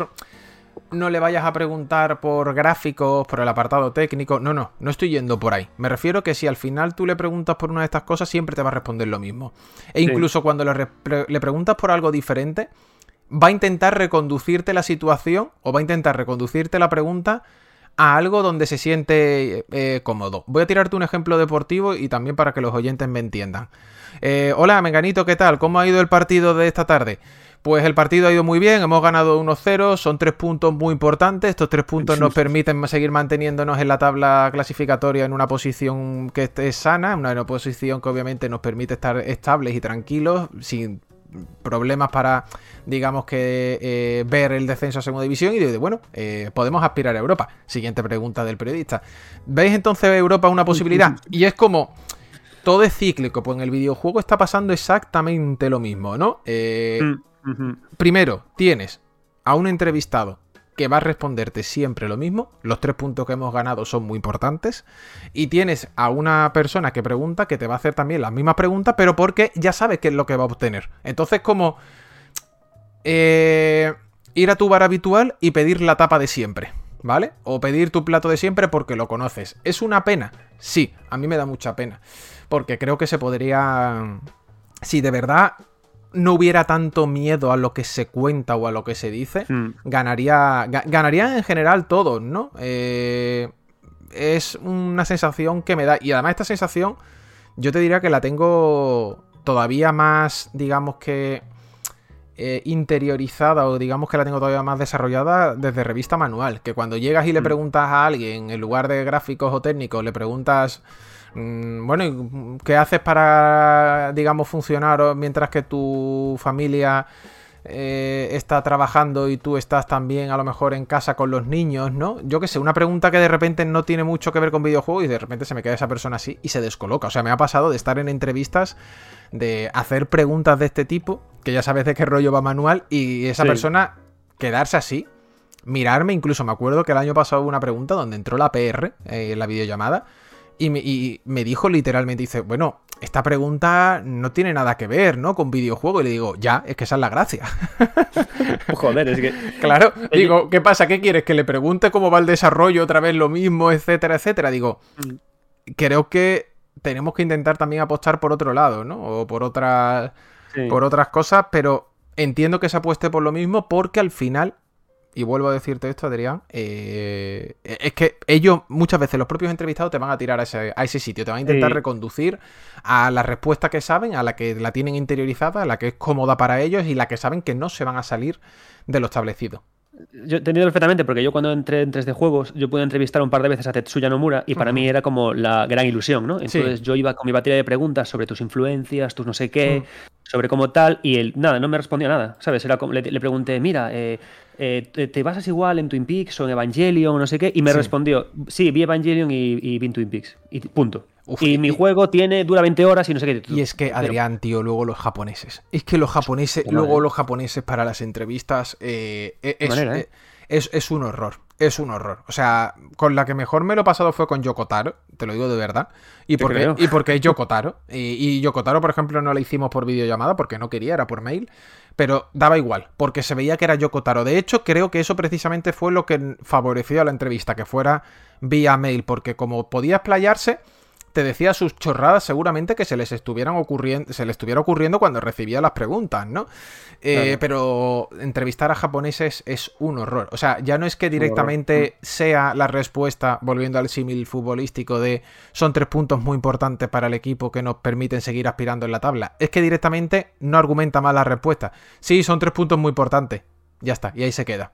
O sea, no, no argumenta nada más, no te intenta desarrollar absolutamente nada, eh, etcétera, ¿no? Que ya digo, si ya de por sí le sumas esa encapsulación, vamos a llamarlo así, que existe en el método de entrevistas de preguntas-respuestas, si le sumas encima el carácter japonés, directamente tienes Hasta luego. la muerte. Sí, sí, sí, sí. Y además te lo dice todo el mundo, ¿eh? O sea, no hay ni un solo periodista, ya sea eh, español o internacional, que te niegue esto. Que te niegue esto. Que cuando Mm. entrevista a, desarrolladores japoneses lo pasa realmente mal. Sí, sí, Ah, porque sí, muy pocos se sueltan. Muy pocos se sueltan. Muy Mm. pocos. Tal cual. Y Nacho, ya para, para acabar, eh, mucha gente nos estará escuchando y estará diciendo, quiero ser, eh, quiero escribir sobre videojuegos. ¿Qué consejo así le tiras? Como resumen también de lo que hemos hablado. Pues mira, realmente lo que tú has dicho, que empieces a escribir pero por tu propia cuenta, ¿vale? Que empieces a escribir por tu propia cuenta, que empieces a montarte tu blog, que empieces a montarte tus cositas, que obviamente eh, intentes experimentar o intentes probar, intentes especializarte, intenta leer mucho, para mí esto es súper importante, intenta leer mucho y intenta leer a gente buena. Eh, vas a identificar obviamente quién escribe bien y quién no escribe bien a la larga, ¿no? Y con bien y no bien no me refiero solo a falta de ortografía, ¿no? Que también, sino coherencia textual, coherencia verbal, obviamente saber manejar bien los tiempos, eh, eh, utilización de sinónimos, ¿no? Que por ejemplo tú leas un párrafo y te des cuenta de que en ese párrafo que a lo mejor tiene seis líneas eh, está muy bien expresado y no se ha repetido 80 veces el mismo verbo, no se ha repetido 80 veces la misma palabra, eh, etcétera, etcétera. Pero lo más importante es que escribas, que escribas, Mm. que leas mucho y que y que, y que escribas, ¿no? Y que a partir de ahí también te digo una cosa, no te frustres. Es decir, eh, esto es la curva, ¿no? De, de aprender a dominar, ¿no? Escribes cuatro cosas, te crees que eres Dios y de repente de re- la curva te hace plum, bajón, ¿no? Te das cuenta que todavía realmente no sabes absolutamente nada. Y ahí es cuando llega, eh, como yo digo, esa, de esa ese valle, ¿no? También, que es el aprendizaje, que es el, lo típico, ¿no? O sea, por seguramente habrás visto esa curva, ¿no? Em, Entras en, el, entras en el mundillo, de repente te crees que eres el que más sabe y llega un momento en esa cúspide donde te das cuenta que realmente no sabes nada y de repente, ¡bum! caída libre, ¿no? Donde Sí. te llevas, te llevas el, el golpetazo. Entonces por eso digo que no haya frustración y que vayas aprendiendo poco a poco. Pues Nacho, muchísimas gracias. Eh, a todos los que me escucháis ahora, no os perdáis, hablemos de videojuegos. ¿A qué hora lo, lo retransmites? Porque yo me, me conecto cuando veo el aviso, pero ¿a qué Sí, hora ¿no? lo, lo sacar? To- todos los días, de lunes a viernes, de 3 y media a 5.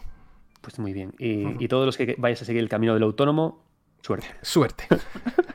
Muchas gracias, Nacho. Muchas luego. gracias a vosotros. Hasta luego.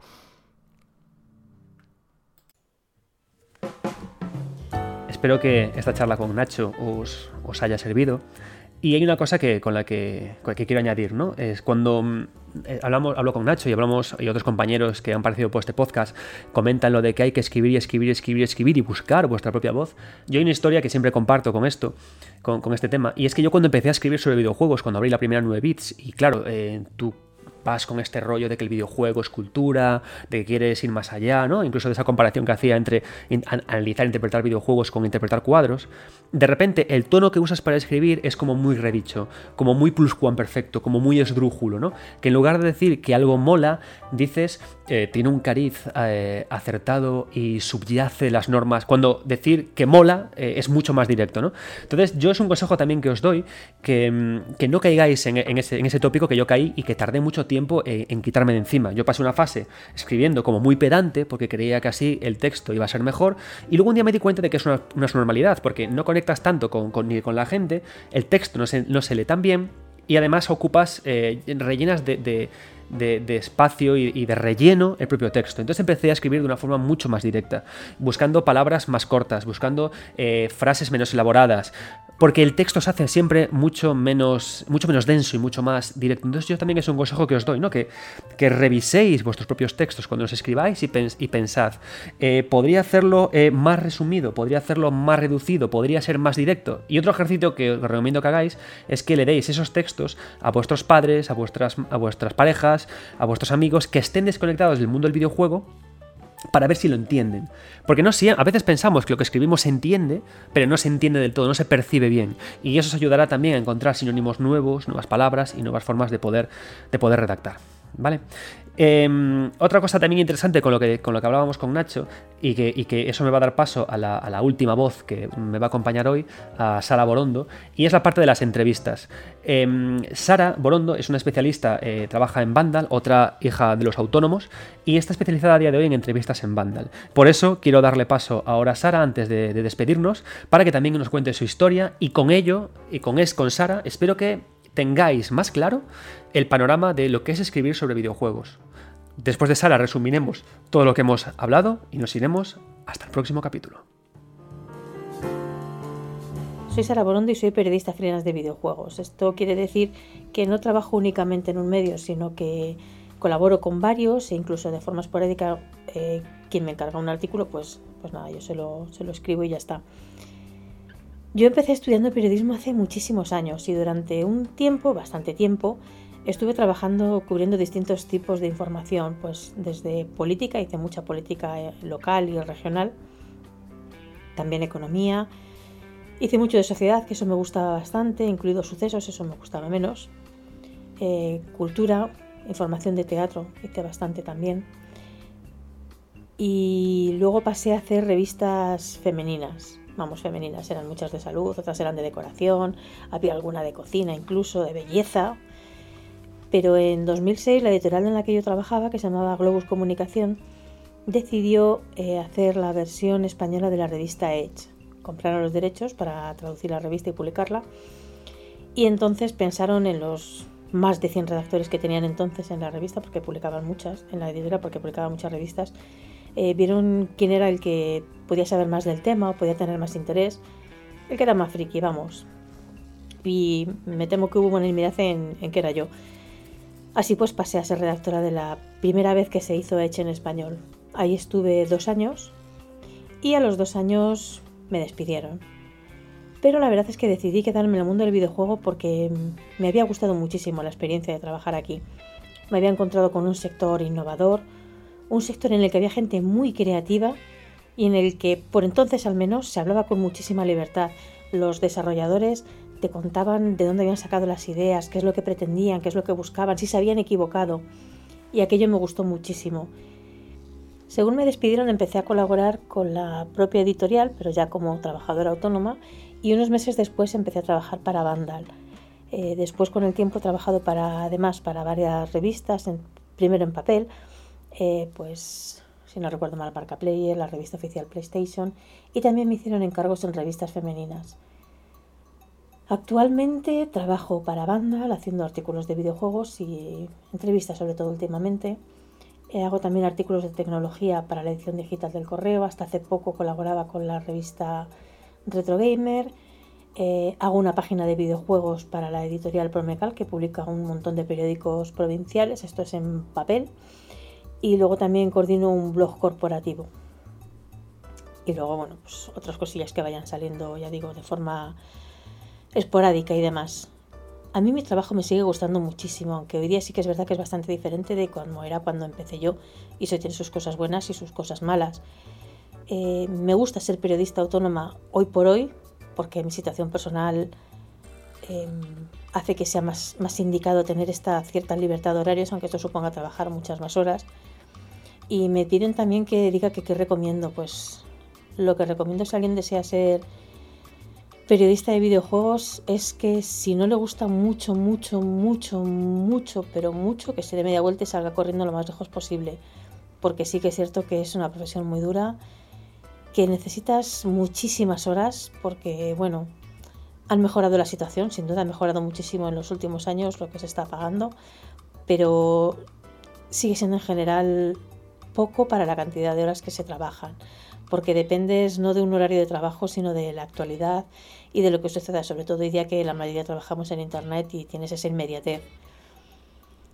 Eh, en cuanto a cosas de la profesión, bueno, ahora con la pandemia está todo un poco patas arriba, pero, pero sí me gustaría desmitificar cosas como, por ejemplo, los viajes, que siempre se ha dicho que viajas mucho. Pues sí, viajas mucho, pero lo que en realidad haces es meterte muchas horas de avión, porque yo recuerdo salir de casa a las 5 de la mañana y volver a la 1 de la madrugada y en realidad he estado probando un juego durante dos horas en Londres. El resto del tiempo las he estado en aeropuertos esperando o en taxis.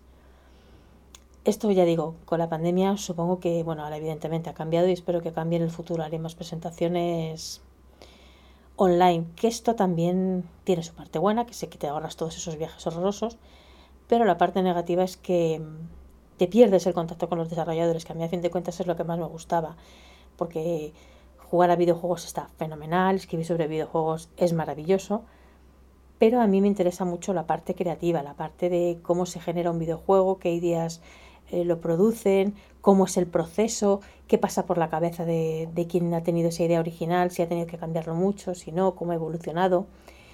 Y todo eso, claro, se pierde en una simple conexión online para probar un videojuego. Entonces sí que confío en que ahora que ya la pandemia parece que lo peor ha pasado y que, y que vamos un poco hacia cierta normalización de la vida profesional y personal, em, podamos recuperar este contacto con los desarrolladores de forma directa y de forma personal, que, que haya no, no, ya tanto viajes para probar un juego como para conocer cómo se ha gestado un juego. Eso sí que pediría muy fuerte que, que volviese en algún momento. Y ya digo, si de verdad sientes que, lo tuyo es el periodismo de videojuegos, adelante, pero, pero que sepas lo que hay, que esto no es ningún camino de rosas, que va a ser duro y que si desde luego lo que quieres es hacerte rico, dedícate a otra cosa. Si sientes ese gusanillo, pues nada, que se le va a hacer mala suerte y adelante con todo, que es muy bonito.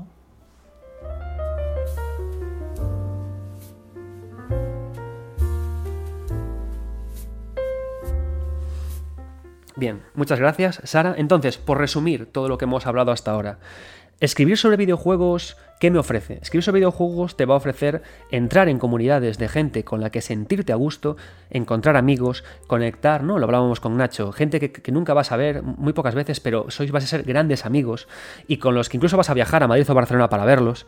Y eso es algo ya que merece mucho la pena. Otro consejo que, que, da Nacho, nunca dejéis vuestra actividad principal para dedicaros a escribir sobre videojuegos. Carlos Gallego sigue eh, trabajando como enfermero y escribe sobre videojuegos. Yo sigo dedicado a la comunicación de otros medios y soy profesor universitario, además de escribir sobre videojuegos. Em, y Paula Croft igual. Eh, todos seguimos así, ¿no? Hay casos, por supuesto, como eh, Alberto Pastor o Marta Trivi, que tienen el, santo grial del contrato en videojuegos. Pero eso es una, una meta muy lejana, ¿no?